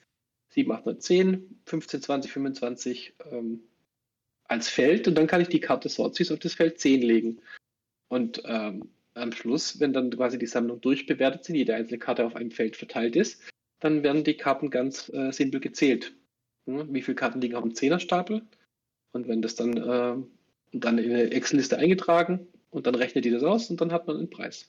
Das heißt, der Kollege dort, wie du es ja gerade gesagt hast, aufgrund der Expertise weiß er A, sofort schon, äh, welche Edition es ist, kann auch sofort schon von seiner ersten ähm, Bewertung sagen, was ist das für ein Zustand, tippt das ein, wenn er es nicht schon aus dem FF kennt, was anscheinend auch sehr häufig der Fall ist, und weiß dann, okay, aufgrund der Info, die er da gerade bekommen hat, okay, das kommt aufs 10-Euro-Feld und dann macht er das mit der nächsten Karte und mit der nächsten und mit der nächsten, bis er halt effektiv die ganze Sammlung einmal auf diesen jeweiligen Stellen dieses, dieser Playmats abgelegt hat und das dann zum Endergebnis führt, richtig? Korrekt, ja, genau. Ähm, also das ist die Expertise des Einkäufers. Es ist äh, auch wirklich so, dass auch die Rollen im, am, am, Event dann so verteilt sind, dass es äh, nicht jeder, der quasi dort im Event äh, ist von uns als, als Team, ähm, einkaufen kann, ja? weil das einfach nicht sein Feld ist. Er ist dann ein besserer Verkäufer, ja? kann dann besser beratend tätig sein, äh, wenn der Kunde etwas Bestimmtes sucht. Ja? Er weiß genau, was wir dabei haben, er weiß genau, ob das jetzt vielleicht gerade schon verkauft worden ist, wenn wir nicht so viele Kopien davon bei haben. Er weiß, was wir noch im, im Online-Sortiment daheim haben, das wir dann vielleicht schicken könnten, wenn das nicht sofort für das Event braucht. Ähm, aber der Einkäufer, der macht äh, nichts anderes auf dem Event als einkaufen. Ja? Okay. Oh, das, das sind auch gleichzeitig natürlich die Menschen, die auch bei uns im Büro äh, im Einkaufsteam sind und dort auch quasi alle Kunden online betreuen und dort die Karten auch einkaufen. Weil dann hat man ein viel besseres Gefühl für die Karten und kennt auch jede Karten. Also es ist, die Mitarbeiter wieder einstellen, wissen natürlich schon, ähm, kennen schon Magic, spielen selbst Magic, aber was dann welche Karten einen Wert haben, ähm, das lernt man dann über die Zeit. Ja? Und es ist klar, natürlich passiert es, dass Karten mal dann nichts wert waren und auf einmal dann, also das nichts meine ich mit irgendwie Balk, 10 Cent, 20 Cent waren, aber dann auf einmal gespielt werden, weil neue Karten rauskommen und dann äh, auf einmal 5, 10, 20 Euro kosten. Ja? Das weiß man dann auch schnell. Ja? Also da ist man dann dabei. Das ist dann quasi so das tägliche Brot, sich darüber informieren, was auch, welche Karten sich auch wie, wie entwickeln. Ja, ja total. Ähm, und wenn ihr ankauft, ähm, habt ihr auch dann sowas wie Fakes und ähnliches da Probleme? Also habt ihr schon auf einem Event das gehabt, dass jemand eine Sammlung angeboten hat, hat und da waren eine, einige Fakes und Proxys dabei? Ja, das ist leider ein, ein Thema, das, äh, das vorkommt, ähm, dass uns Karten angeboten werden, ja, weil, weil man natürlich äh, sich nicht so gut auskennt, ähm, dann die äh, auf Plattformen dann kauft, online oder auch ähm, von, von irgendwo angetauscht hat. Das ist ja immer noch ein Trading Card Game, also wird ja auch noch ganz aktiv getauscht, was auch richtig ist. Und dass es manchmal vorkommt, ja. Und dass das natürlich dann auch bei uns vorkommt, dass diese Karten angeboten werden. Wir filtern die Karten dann alle raus, wir weisen dann denjenigen, der es verkaufen möchte, darauf hin. Ähm, wenn es in der Masse passiert, was ähm, sehr selten vorkommt, vor allen Dingen, wenn die Sachen uns zugeschickt werden, haben wir ein äh, mehrstufiges System, dass die Karte dann nicht in den Verkauf geht. Ja. Das passiert nicht, aber es gibt es ja natürlich. Okay. Ähm, jetzt hatte ich jetzt gerade noch eine Sache, die mich interessiert hat. Lass mich kurz nochmal nachdenken. Jetzt habe ich es gerade gedanklich verloren, weil ich mir zu sehr dem Proxy-Thema ähm, gewidmet habe. Das hat jetzt noch mit dem Thema Ankauf zu tun gehabt. Also, wir haben jetzt im Endeffekt verstanden, ihr, ihr kauft dort wirklich an, ihr gebt den Leuten das Geld. Das kann auch mal ein, zwei, drei, vier Stunden dauern. Ach ja, genau. Die Frage war genau, jetzt ist mir eingefallen. Geht ihr denn auch bei so einem Event direkt her? Jetzt machen wir das Beispiel. Freitag ist schon so der erste Abend. Ihr habt vielleicht gerade am Freitagabend mal eine größere Sammlung angekauft. Seid ihr diejenigen als Händler, die das dann auch direkt wieder in den Verkauf auf dem Event packen? Oder sagt ihr, wir sind da recht straightforward, alles, was angekauft ist, nehmen wir einfach direkt mit, weil wir uns auf dem Event nicht die Arbeit machen, das direkt wieder auszupreisen und reinzustellen? Ähm, das ist meistens gar nicht möglich, ja. Äh, das dann wieder, weil die Zeit einfach nicht da ist. Okay. Die Rollen sind zu vergeben, ja. Ähm, dann, dass da einfach die Ressourcen gar nicht da sind, um den, das, die neuen eingekauften Karten direkt wieder vorzubereiten. Also wir wollen ja auch eine gewisse äh, Qualität anbieten, sprich, äh, wir wollen die Karten alle sauber graden. Ähm, und ähm, dann wieder in den Verkauf geben, sodass der Kunde sie dann kaufen kann. Und äh, das ist meistens vor Ort nicht möglich. Verstanden. Ja. Wenn du jetzt äh, prozentual sagen müsstest, wie viel Anteil hat Kaufen und wie viel Anteil hat Verkaufen aus dem Event, wie würde sie in etwa ausfallen, die prozentuale Verteilung? In der Wichtigkeit für uns? Mm, Oder? Beides, auch so voll Volumen, dass man einfach so ein Gefühl kriegt, was, was deckt denn so wie viel ab. Also mein Bauchgefühl nach deinen Erzählungen liegt irgendwo so bei 80, 20, keine Ahnung. Ähm, kommt das hin? Ja, das trifft gut, ja. Das ist so das, also 80, 20 würde ich sagen, von der Gewichtung für uns, ja. ja. Also und Verkaufen und äh, Einkaufen ja. im Verhältnis zueinander, das ist tatsächlich ähm, relativ unterschiedlich, ja. Das ist, ähm, das kommt auch ein bisschen aufs Event an, ja. Also ähm, Constructed-Turniere, da verkauft man mehr tendenziell. Ähm, weil natürlich man Karten für die Decks noch braucht, ja, die wir dann natürlich dabei haben, äh, speziell für das Format. Ähm, und es kommt darauf an, ob natürlich jemand, äh, sage ich mal, Magic hatte diese 10-Euro-Karten für den Spieler und vielleicht das Doppelland noch mit, mit Commander spielt, dass man sie auch so mal, so mal äh, leisten kann, aber natürlich auch den, den, den, den Sammel-Investment-Aspekt von den sehr teuren, hochpreisigen Karten. Ja? Und wenn dann jemand wirklich ähm, Karten dann klar schon online gesehen und dann man kann es ja auch online bei uns einfach so bestellen, ja. Aber man will es vielleicht, vielleicht physisch in Person sehen, bevor man die Entscheidung trifft, äh, so eine Summe in die Hand zu nehmen. Ähm, wenn dann jemand so was an einem Event ist, dann ähm, wird auch viel mehr verkauft, ja, ist klar. Jetzt, jetzt haben wir gesagt, wir bleiben ja seriös, ähm, nur trotzdem, ich glaube, das können wir tun. Ähm, wir können ja schon, glaube ich, grob mal andeuten, von, von welcher Dimension wir in etwa sprechen, was sich da tut. Wir nennen keine konkreten Summen, aber da ist ja schon Geld im Umlauf, was sich da so bewegt. An so einem ja, Wochenende. Ja. Also, also ich meine, die, die, die Magic-Karten sind halt eben, man hatte diesen Spieler-Karten, wie ich es jetzt, zwischen 10 und dann vielleicht 100, 200 Euro für ein Doppelland oder sowas. Aber dann gibt es ja auch den Mox, den Black Lotus, äh, von Unlimited bis Beta äh, oder auch noch Alpha.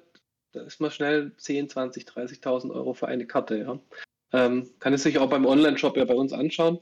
Ähm, wir haben nicht immer alles dabei. Das ist auch bei jedem Event immer unterschiedlich, was wir da so angeboten haben. Aber da gibt es den Beta Black Lotus kaufen für ich glaube, 22.000 Euro oder 24.000 Euro momentan. Ja. Das heißt, noch einen für 38, wenn man das möchte, einen schöneren. Äh, da kann man sich ja mal grob vorstellen, dass so ein Wochenende wahrscheinlich irgendwo zwischen einer hohen fünfstelligen, wenn nicht sogar sechsstelligen äh, Dimension irgendwo irgendwas immer dreht und immer dabei ist und irgendwie immer mal, ich meine, klar, das variiert. Kann ja natürlich Event zu Event unterschiedlich sein. Natürlich je nachdem, wie groß das Event per se ist, aber auch ob Leute gerade irgendwie in Verkaufslaune sind. Aber da ist ja, also da vielleicht noch verknüpft, äh, wenn ihr die Sachen ankauft, ihr werdet ja nicht einfach alles bar ankaufen, oder? Du wirst ja nicht sagen, ja, hier sind deine 22 Riesen für Black Lotus, lass mal liegen. Das wirst du ja nicht machen, oder? Du wirst wahrscheinlich Nein. dann irgendwie Nein, überweisen oder so. Abbezahlt. Wir bezahlen das meiste mit Banküberweisung. Okay. Das heißt, dann wird ein Vertrag ausgefüllt, ähm, dann werden die Bankdaten eingetragen, dann geht das in die Buchhaltung und das wird am Montag überwiesen. Das ist dann äh, einen Tag später in den meisten europäischen Ländern, zwei Tage in allen europäischen Ländern auf dem Bankkonto. Okay, krass. Ja, ich meine, weil das ist ja auch so eine Sache, wo ich mir vorstelle, wie, wie, das kannst du ja gar nicht, du kannst ja gar nicht so viel Geld irgendwie abheben und sagen, ich glaube jetzt mal, das Wochenende brauche ich 70.000 Euro für einen Ankauf, das kannst du nicht machen. Ja, und das, zumal du dann auch nicht damit Nein. so easy reisen darfst. Ja, ja genau. Ja. Das ist das Nächste. Ja. Crazy. Ähm, ja. Das heißt, wenn du jetzt mal so bewerten müsstest, ähm, was dieses Event so, ähm, also das ist ja wahrscheinlich dann so, dass ihr sehr stark auch für euch ähm, das als, als wichtige Ankaufsquelle für euer Gesamtkonzept, was ihr habt, ähm, bewertet, ähm, versucht ihr dann faktisch wirklich so gut es geht alles mhm. mitzunehmen? Das ähm, war anfangs so. Ja. Und okay. ich muss sagen, ähm, durch die Pandemie hat sich das deutlich verändert. Ja. Also auch unser ganzes Leben hat sich natürlich verändert als jeder, der jetzt in der Zeit der Pandemie lebt, ja, äh, da brauche ich, glaube ich, nichts Neues erzählen. Und so hat sich natürlich auch unser Geschäft verändert, ja. Also ist natürlich klar, ähm, es waren keine Events mehr möglich, Events waren geschlossen, ähm, es gab Lockdowns auch überall. Äh, da war das ganze Messegeschäft einfach nicht existent. Ja? Mhm. Also musste man ähm, das Ganze anders machen. Ja? Und das hat sich sehr viel ins Internet verlagert. Noch mehr, als es zuvor schon war. Also wenn man gemeint hat, vielleicht 2019, ähm, die Menschen waren alle im Internet. Ich glaube, erst danach in der Pandemie hat man gemerkt, es sind ja. wirklich alle Menschen jetzt im Internet angekommen. Stimmt, ja. Ähm, also man konnte ja bei jedem jetzt mit äh, Click und Collect einkaufen oder was es auch gab, ja. Oder alles, man hat alles, alles online bestellt. Und so auch bei uns, ja. Also wir haben alle Karten, unser Angebot wurde trotzdem genauso konsumiert und die Leute haben trotzdem die Karten bei uns gekauft. Äh, und natürlich gab es auch diejenigen, die ihre Karten äh, verkaufen wollten und äh, die haben dann auch uns gefunden. Ja? Und wir haben dann quasi ein Team aufgebaut, dass das jeden Tag quasi, was wir auf einem Event am Wochenende machen, jeden Tag Montag bis Freitag machen. Und halt natürlich noch besser. Das Setup ist natürlich besser, ja. Also ähm, geht alles viel schneller. Ja? Also ist natürlich klar, äh, auf dem Event ist es laut, du hast es ja beschrieben. Ähm, ähm, dann, dass es, äh, dass wir das halt montags bis freitags anbieten können. Ähm, ist durch die Pandemie entstanden halt. Ja. Die ja. Events sind immer noch gut und wir machen auch viele und wir treffen die Entscheidung, welche Events wir machen, ähm, auf welche Events wir gehen, ähm, äh, ganz bewusst und gezielt ja, mit den Informationen und Daten, die wir haben aus der Vergangenheit. Ja. Aber ihr werdet einen Ticken reservierter, wenn ich das raushöre. Also ihr seid da vielleicht nicht mehr so schnell dabei wie früher. Genau, es, ja, okay. genau. es ist nicht mehr, äh, es ist nicht mehr de, de, der Pfeiler, den es mal war. Es hat sich durch die Pandemie einfach verschoben. Äh, muss man auch sagen, man muss es vergleichen mit ähm, die Events jetzt. Ähm, äh, Bologna und Kopenhagen ähm, waren dann 500 Menschen ja, auf dem Main Event oder 600. Ich, ich kann mich an Grand Prix erinnern, da waren 2000 Menschen ja, ja, äh, vor der Pandemie. Und so sind ja viele Veranstaltungen jetzt einfach erstmal noch ein bisschen kleiner. Es wird sich alles, denke ich mal, wenn die Pandemie äh, dann, dann hoffentlich endlich vorbei ist, äh, dann einspielen und dann werden auch wieder mehr Menschen äh, zu Events reisen. Ja? Aber viele Menschen haben noch äh, äh, Bedenken, irgendwo hinzureisen und hinzufahren, was ich auch vollkommen verstehen kann. Ja? Absolut. Und äh, auch völlig in Ordnung finde. Ja, ja definitiv. Ähm, wenn ihr jetzt beim nochmal von dem Ankaufen an sich sprech, sprechen, ähm, jetzt sagst du, online werden sie angeboten, das heißt wahrscheinlich über eure Website. Ist es auch so, dass ihr aktiv das Netz durchforstet und keine Ahnung anfangt, Sammlungen im Netz irgendwie ausfindig zu machen, auf Kleinanzeigen, Facebook und Co. anzukaufen oder nur das, was euch aktiv angeboten wird? Nur das, was aktiv angeboten wird, ja. Okay. Also es ist ähm, so, dass wir mittlerweile ja bekannt sind, dass wir äh, Karten einkaufen. Wir verkaufen sie auch, also werden wir sie auch einkaufen. Und es gibt sehr viele, die äh, dann auch tauschen, was, das, was, was online auch funktioniert. Und wenn ich eine Sammlung habe und ähm, nicht selbst den Weg beschreiten möchte, sie selbst zu verkaufen, äh, was immer geht, dann schaue ich, wer, welche, wer, wer würde mir sie denn abkaufen online. Welche mhm. Anbieter gibt es da? Und da sind wir äh, mit dabei und geben unser Angebot ab und äh, in den meisten Fällen äh, passt es dann auch. Krass, es ist echt spektakulär, was sich dahinter eigentlich verbirgt, was man, was man einfach so nicht irgendwie erwartet hätte. Also äh, auch da wieder wahnsinnig viel gelernt und wirklich viele mhm. spannende Aspekte jetzt neu beleuchtet bekommen, die, äh, ja, wie ich schon gesagt habe, bis zu diesen paar Minuten, wo wir dann plötzlich vor Ort persönlich darüber gesprochen haben, mir null klar waren und irgendwann hat es dann plötzlich wirklich Klick gemacht und dann ist eine völlig neue Tür aufgegangen. Das ist echt, ist echt crazy. Ja, ich glaube, also vielen ist dieses Volumen nicht bewusst und vor allem auch der Apparat, der dahinter steht. Null. Also der ja. Apparat, das, die Professionalität, die mittlerweile auch, also mittlerweile ist gut, aber die halt diese Branche hat, die ähm, mit welcher Akribie Dinge geplant werden, umgesetzt werden, dass wir hier nicht von irgendwelchen Kartendandlern sprechen, sondern hier von ähm, das richtige Unternehmen. Ähm, das ist, glaube ich, schon nochmal gut, diesen Hintergrund, diesen Background zu zeigen, definitiv. Das auf jeden Fall. Ähm, was würdest du denn sagen? Gibt es noch irgendwas, was wir vielleicht jetzt so fast schon in Richtung abschließend auch so über das Thema Events, An- und Verkauf vielleicht noch wissen sollten, was irgendwie eine Relevanz hat? Also haben wir da noch irgendwas noch gar nicht beleuchtet, was irgendwie vielleicht noch gerade zu diesem Blog gut passt? Also aus meiner Sicht, auch aus meiner persönlichen Sicht, Events machen halt sehr viel Spaß. Ne? Ja. Ähm, das muss man auch sagen. Also sie sind natürlich viel Arbeit in der Planung natürlich und vorab auch als Unternehmen. Aber wenn man dann dort ist und der Stand steht, ähm, die vielen Leute, die man trifft, ähm, die vielen Leute, die man ähm, auch schon länger nicht gesehen hat, äh, das ist so ein bisschen wieder das, das, das Gefühl von früher, als man selbst zu den Grand Prix gefahren ist äh, als Spieler und dann die Leute wieder getroffen hat aus ganz Europa, aus der ganzen Welt auch. Ja? Und das ist das Schöne, was, äh, was mir persönlich sehr viel Spaß macht, einfach die Menschen wieder zu sehen, in, in Gesprächen zu sein, äh, sich auszutauschen, ähm, ist einfach toll. Ja? Das ist was, was, äh, was Elementares ist. Ja? Diese, diese Pandemie natürlich das äh, ein bisschen verhindert äh, über einen gewissen Zeitraum, aber ich hoffe, dass es wieder mehr wird und äh, größer wird und dass man wieder mehr reisen kann und die, die Welt auch sehen kann. Ja.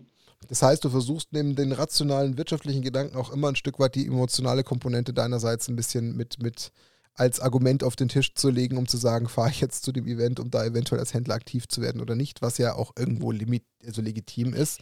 Weil klar, wenn man die Leute da wieder treffen kann, dann ist das ja ein super netter Nebeneffekt, der einem ja dann so ein bisschen auch die Arbeitszeit und äh, das äh, eigentliche ja versüßt, weil das ist ja, ist ja ein super nettes äh, Zubrot.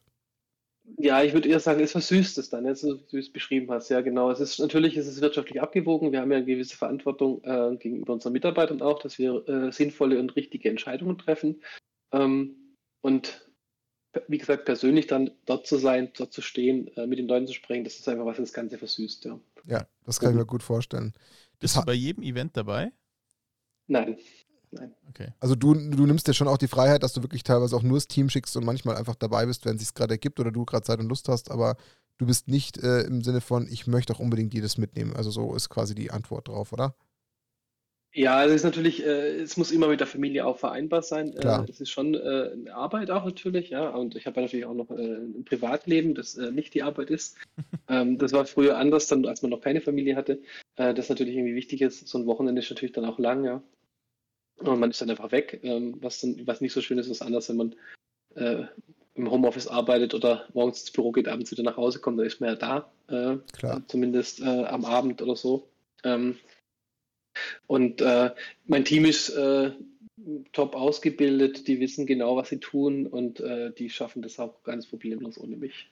Das ist ja schön. Also, Schön, ja. wenn da natürlich das Vertrauen und in dem Maße da ist, bei doch solchen Dimensionen, dann zeigt das ja, dass da ein gutes Teamgefüge vorhanden ist. Und dann ähm, ist ja schön, wenn du dich auch ganz entspannt mal ausklinken kannst und sagst, nee, also da geht mal die Family vor, aber ich bin vielleicht beim nächsten Event dabei. Also, das ist natürlich dann ein sehr, sehr schönes äh, Zeichen und Signal. Äh, ja, also, wie gesagt, ich könnte locker wahrscheinlich mit dir an der Stelle oder wir beide, nicht nur ich, ähm, wahrscheinlich noch ganz, ganz viele andere Ebenen beleuchten. Aber Daniel hat auf jeden Fall noch einen Punkt, den er anscheinend anbringen möchte. Verlosung. Ja, ja, ja, ja, nein, nein, das wollte ich wollte jetzt gar nicht zu schnell abschneiden. Achso, okay, aber weil du, ich habe nämlich deine Hand ja, schon. ja, ich mache nur erstmal, ich mache nur langsam schon mal Okay. Musik an, damit wir Ah, okay. einfach auch uns bewusst werden, dass wir eigentlich zwar noch Stunden reden könnten und auch bestimmt noch super viele spannende Bereiche haben, aber ich würde vielleicht vorschlagen, ähm, Wenzel, dass wir das vielleicht sogar nochmal auf irgendwann mal eine zweite Folge ausdehnen, weil wir haben da bestimmt noch ein paar andere Bereiche, die wir wunderbar äh, ansprechen könnten, aber wir haben uns ja bewusst auch zum Ziel genommen, dass wir heute dieses ganze Thema ähm, Handel auf einem Event mal in den Fokus rücken. Und wir haben ja gerade problemlos darüber, ich glaube jetzt 40, 50 Minuten reden können, was ja einfach die Dimension dahinter zeigt. Ich fand es unfassbar spannend und informativ und auch nochmal, genau wie ich es jetzt vielleicht schon zwei, dreimal gesagt habe, für mich ist da wirklich nochmal eine komplett neue Tür aufgegangen. Ähm, allein dafür schon mal ein riesengroßes Dankeschön meinerseits. Also mir hat das gerade extrem viel Spaß gemacht.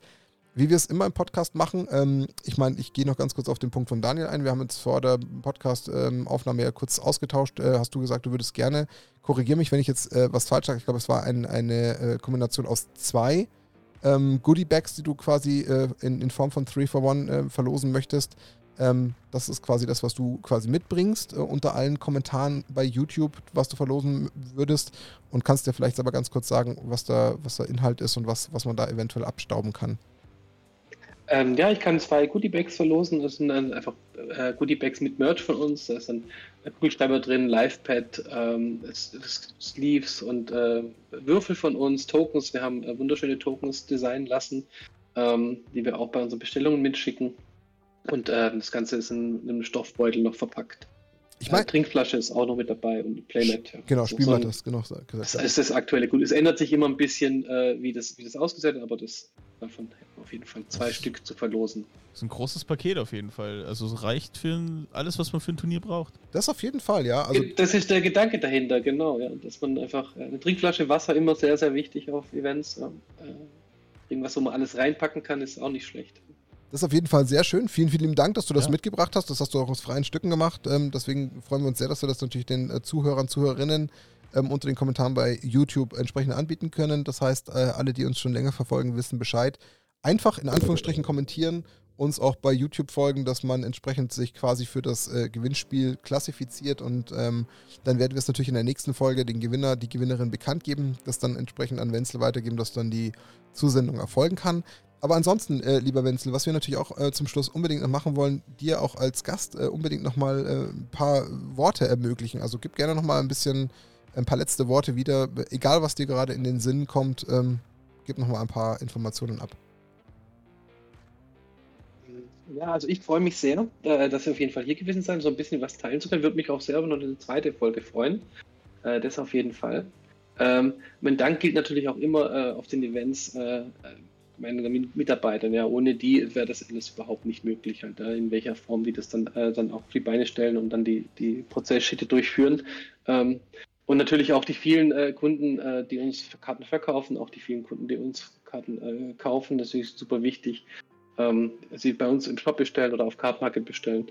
Ähm, ja, das ist immer toll und ich hoffe, dass wir ähm, das noch weitermachen können, was uns selbst so viel Spaß macht. Das ist vielleicht das Wichtigste. Ja. Absolut nachvollziehbar und ähm, ja, schön, dass du da auch deine, deine eigene Mannschaft in den Vordergrund rückst. Ehrt dich und ähm, zeigt, dass du da auf jeden Fall Sinn für deine, für die ähm, Leistung deiner, deiner Kollegen und Mitarbeiter hast. Das ist schon ein schönes Signal. Deswegen, ähm, ja, freut uns, dass du das entsprechend zum Ausdruck gebracht hast. Lieber Dani, ähm, auch wir schließen natürlich den Podcast mit, mit eigenen Worten. Deswegen, was sind denn deine Worte? Ja, also erstmal auch super vielen Dank. Ähm, auch, sag ich mal, für die Kommunikation davor. Super angenehm alles. Und ähm, ich fand, man hat super gut gesehen heute, was für eine Qualität und was für eine, für eine Professionalität dahinter steht. Und ähm, das hat mich sehr beeindruckt. Und ich hoffe, auch den Zuhörern so, gab es so ein bisschen Einblick, ja, von der, von der Logistik hin bis zu ja, äh, Volumina, die wir besprochen haben. Ähm, fand ich super. Und ähm, ich kann auch sagen, aus einer persönlichen Erfahrung her, ohne dass wir, bevor wir diesen ähm, Call hier ausgemacht haben, ähm, haben mir die Mitarbeiter vom 341 Stand auch in Kopenhagen tatsächlich am meisten zugesagt, weil die Gespräche waren super angenehm es, und wirklich, die Leute haben sich wirklich ausgekannt. Das ist wirklich nicht, ähm, also leider nicht normal auch bei Händlern, dass wirklich jeder Verkäufer wirklich super genau Bescheid wusste, was, was Phase ist, auch in den aktuellen Metas teilweise. Also das war sehr angenehm. Und dementsprechend kann ich nur auch unseren Zuhörern raten, schaut's mal vorbei und ich wette mit euch, ihr werdet feststellen, ihr habt schon mal dort bei 3 for One auch schon mal bestellt. Bestimmt, auf jeden Fall. Ähm, ja, auch von meiner Seite ähm, vielen lieben Dank, Wenzel. Es ist, wie wir es schon mehrfach jetzt gesagt haben, und das äh, packe ich auch nochmal in die letzten Worte, es ist einfach unfassbar spannend, wieder einen neuen Blick für unser Hobby zu finden. Einfach wieder über etwas äh, reden zu dürfen, was vielen vielleicht auch gar nicht bekannt war. Und ich bin recht sicher, da gibt es einige in den Kommentaren, die genau das bestätigen, was ich vermutet habe, dass sie vielleicht leider noch nie auf so einem großen Event waren. Vielleicht sind es einfach eher die Kitchen Table Spieler, vielleicht sind es mehr die Commander Spieler, die sich so ein Event, so ein GP nie angetan haben oder auch nie wollen aber trotzdem jetzt ein Gefühl bekommen haben, was da eigentlich auch noch passiert und was zu unserem Hobby dazugehört, was normal ist. Äh, es gibt einfach da schon immer irgendwo Händler und wie sowas jetzt entstehen kann oder entstanden ist, in welcher Dimension, was dazugehört, finde ich, haben wir fantastisch jetzt von Wenzel in dieser ganzen Geschichte, in diesem Werdegang zu hören bekommen und ähm, ja, also allein dafür wieder vielen, vielen Dank, was wir da sehen, erleben, hören und äh, verstehen durften.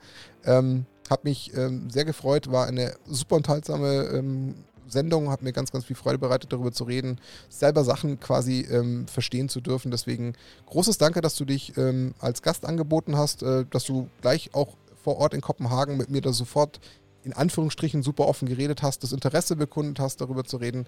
Und deswegen ähm, vielen Dank, dass du uns da diese ganze, diesen ganzen Einblick erschaffen hast, der jetzt vielleicht auch nochmal den Leuten wieder einen weiteren tollen neuen Blick auf unser Hobby Magic the Gathering gegeben hat. Ähm, in diesem Sinne würde ich sagen, ähm, das war Nackt und Rosa, die Episode 73. Zu Gast war Wenzel Krautmann, der Geschäftsführer von 341 Trading aus Österreich, einem der größten ähm, Händler Deutschlands, Europas, Europas ja. äh, Österreichs, äh, welche Dimensionen da alle dazugehören. Und wer vielleicht mal ähm, alle netten Mitarbeiter oder vielleicht auch Wenzel mal in Persona kennenlernen will, der sollte einfach vielleicht mal immer wieder auf größere Events gucken und schnuppern, weil da wird bestimmt auch immer mal 3 for 1 sein.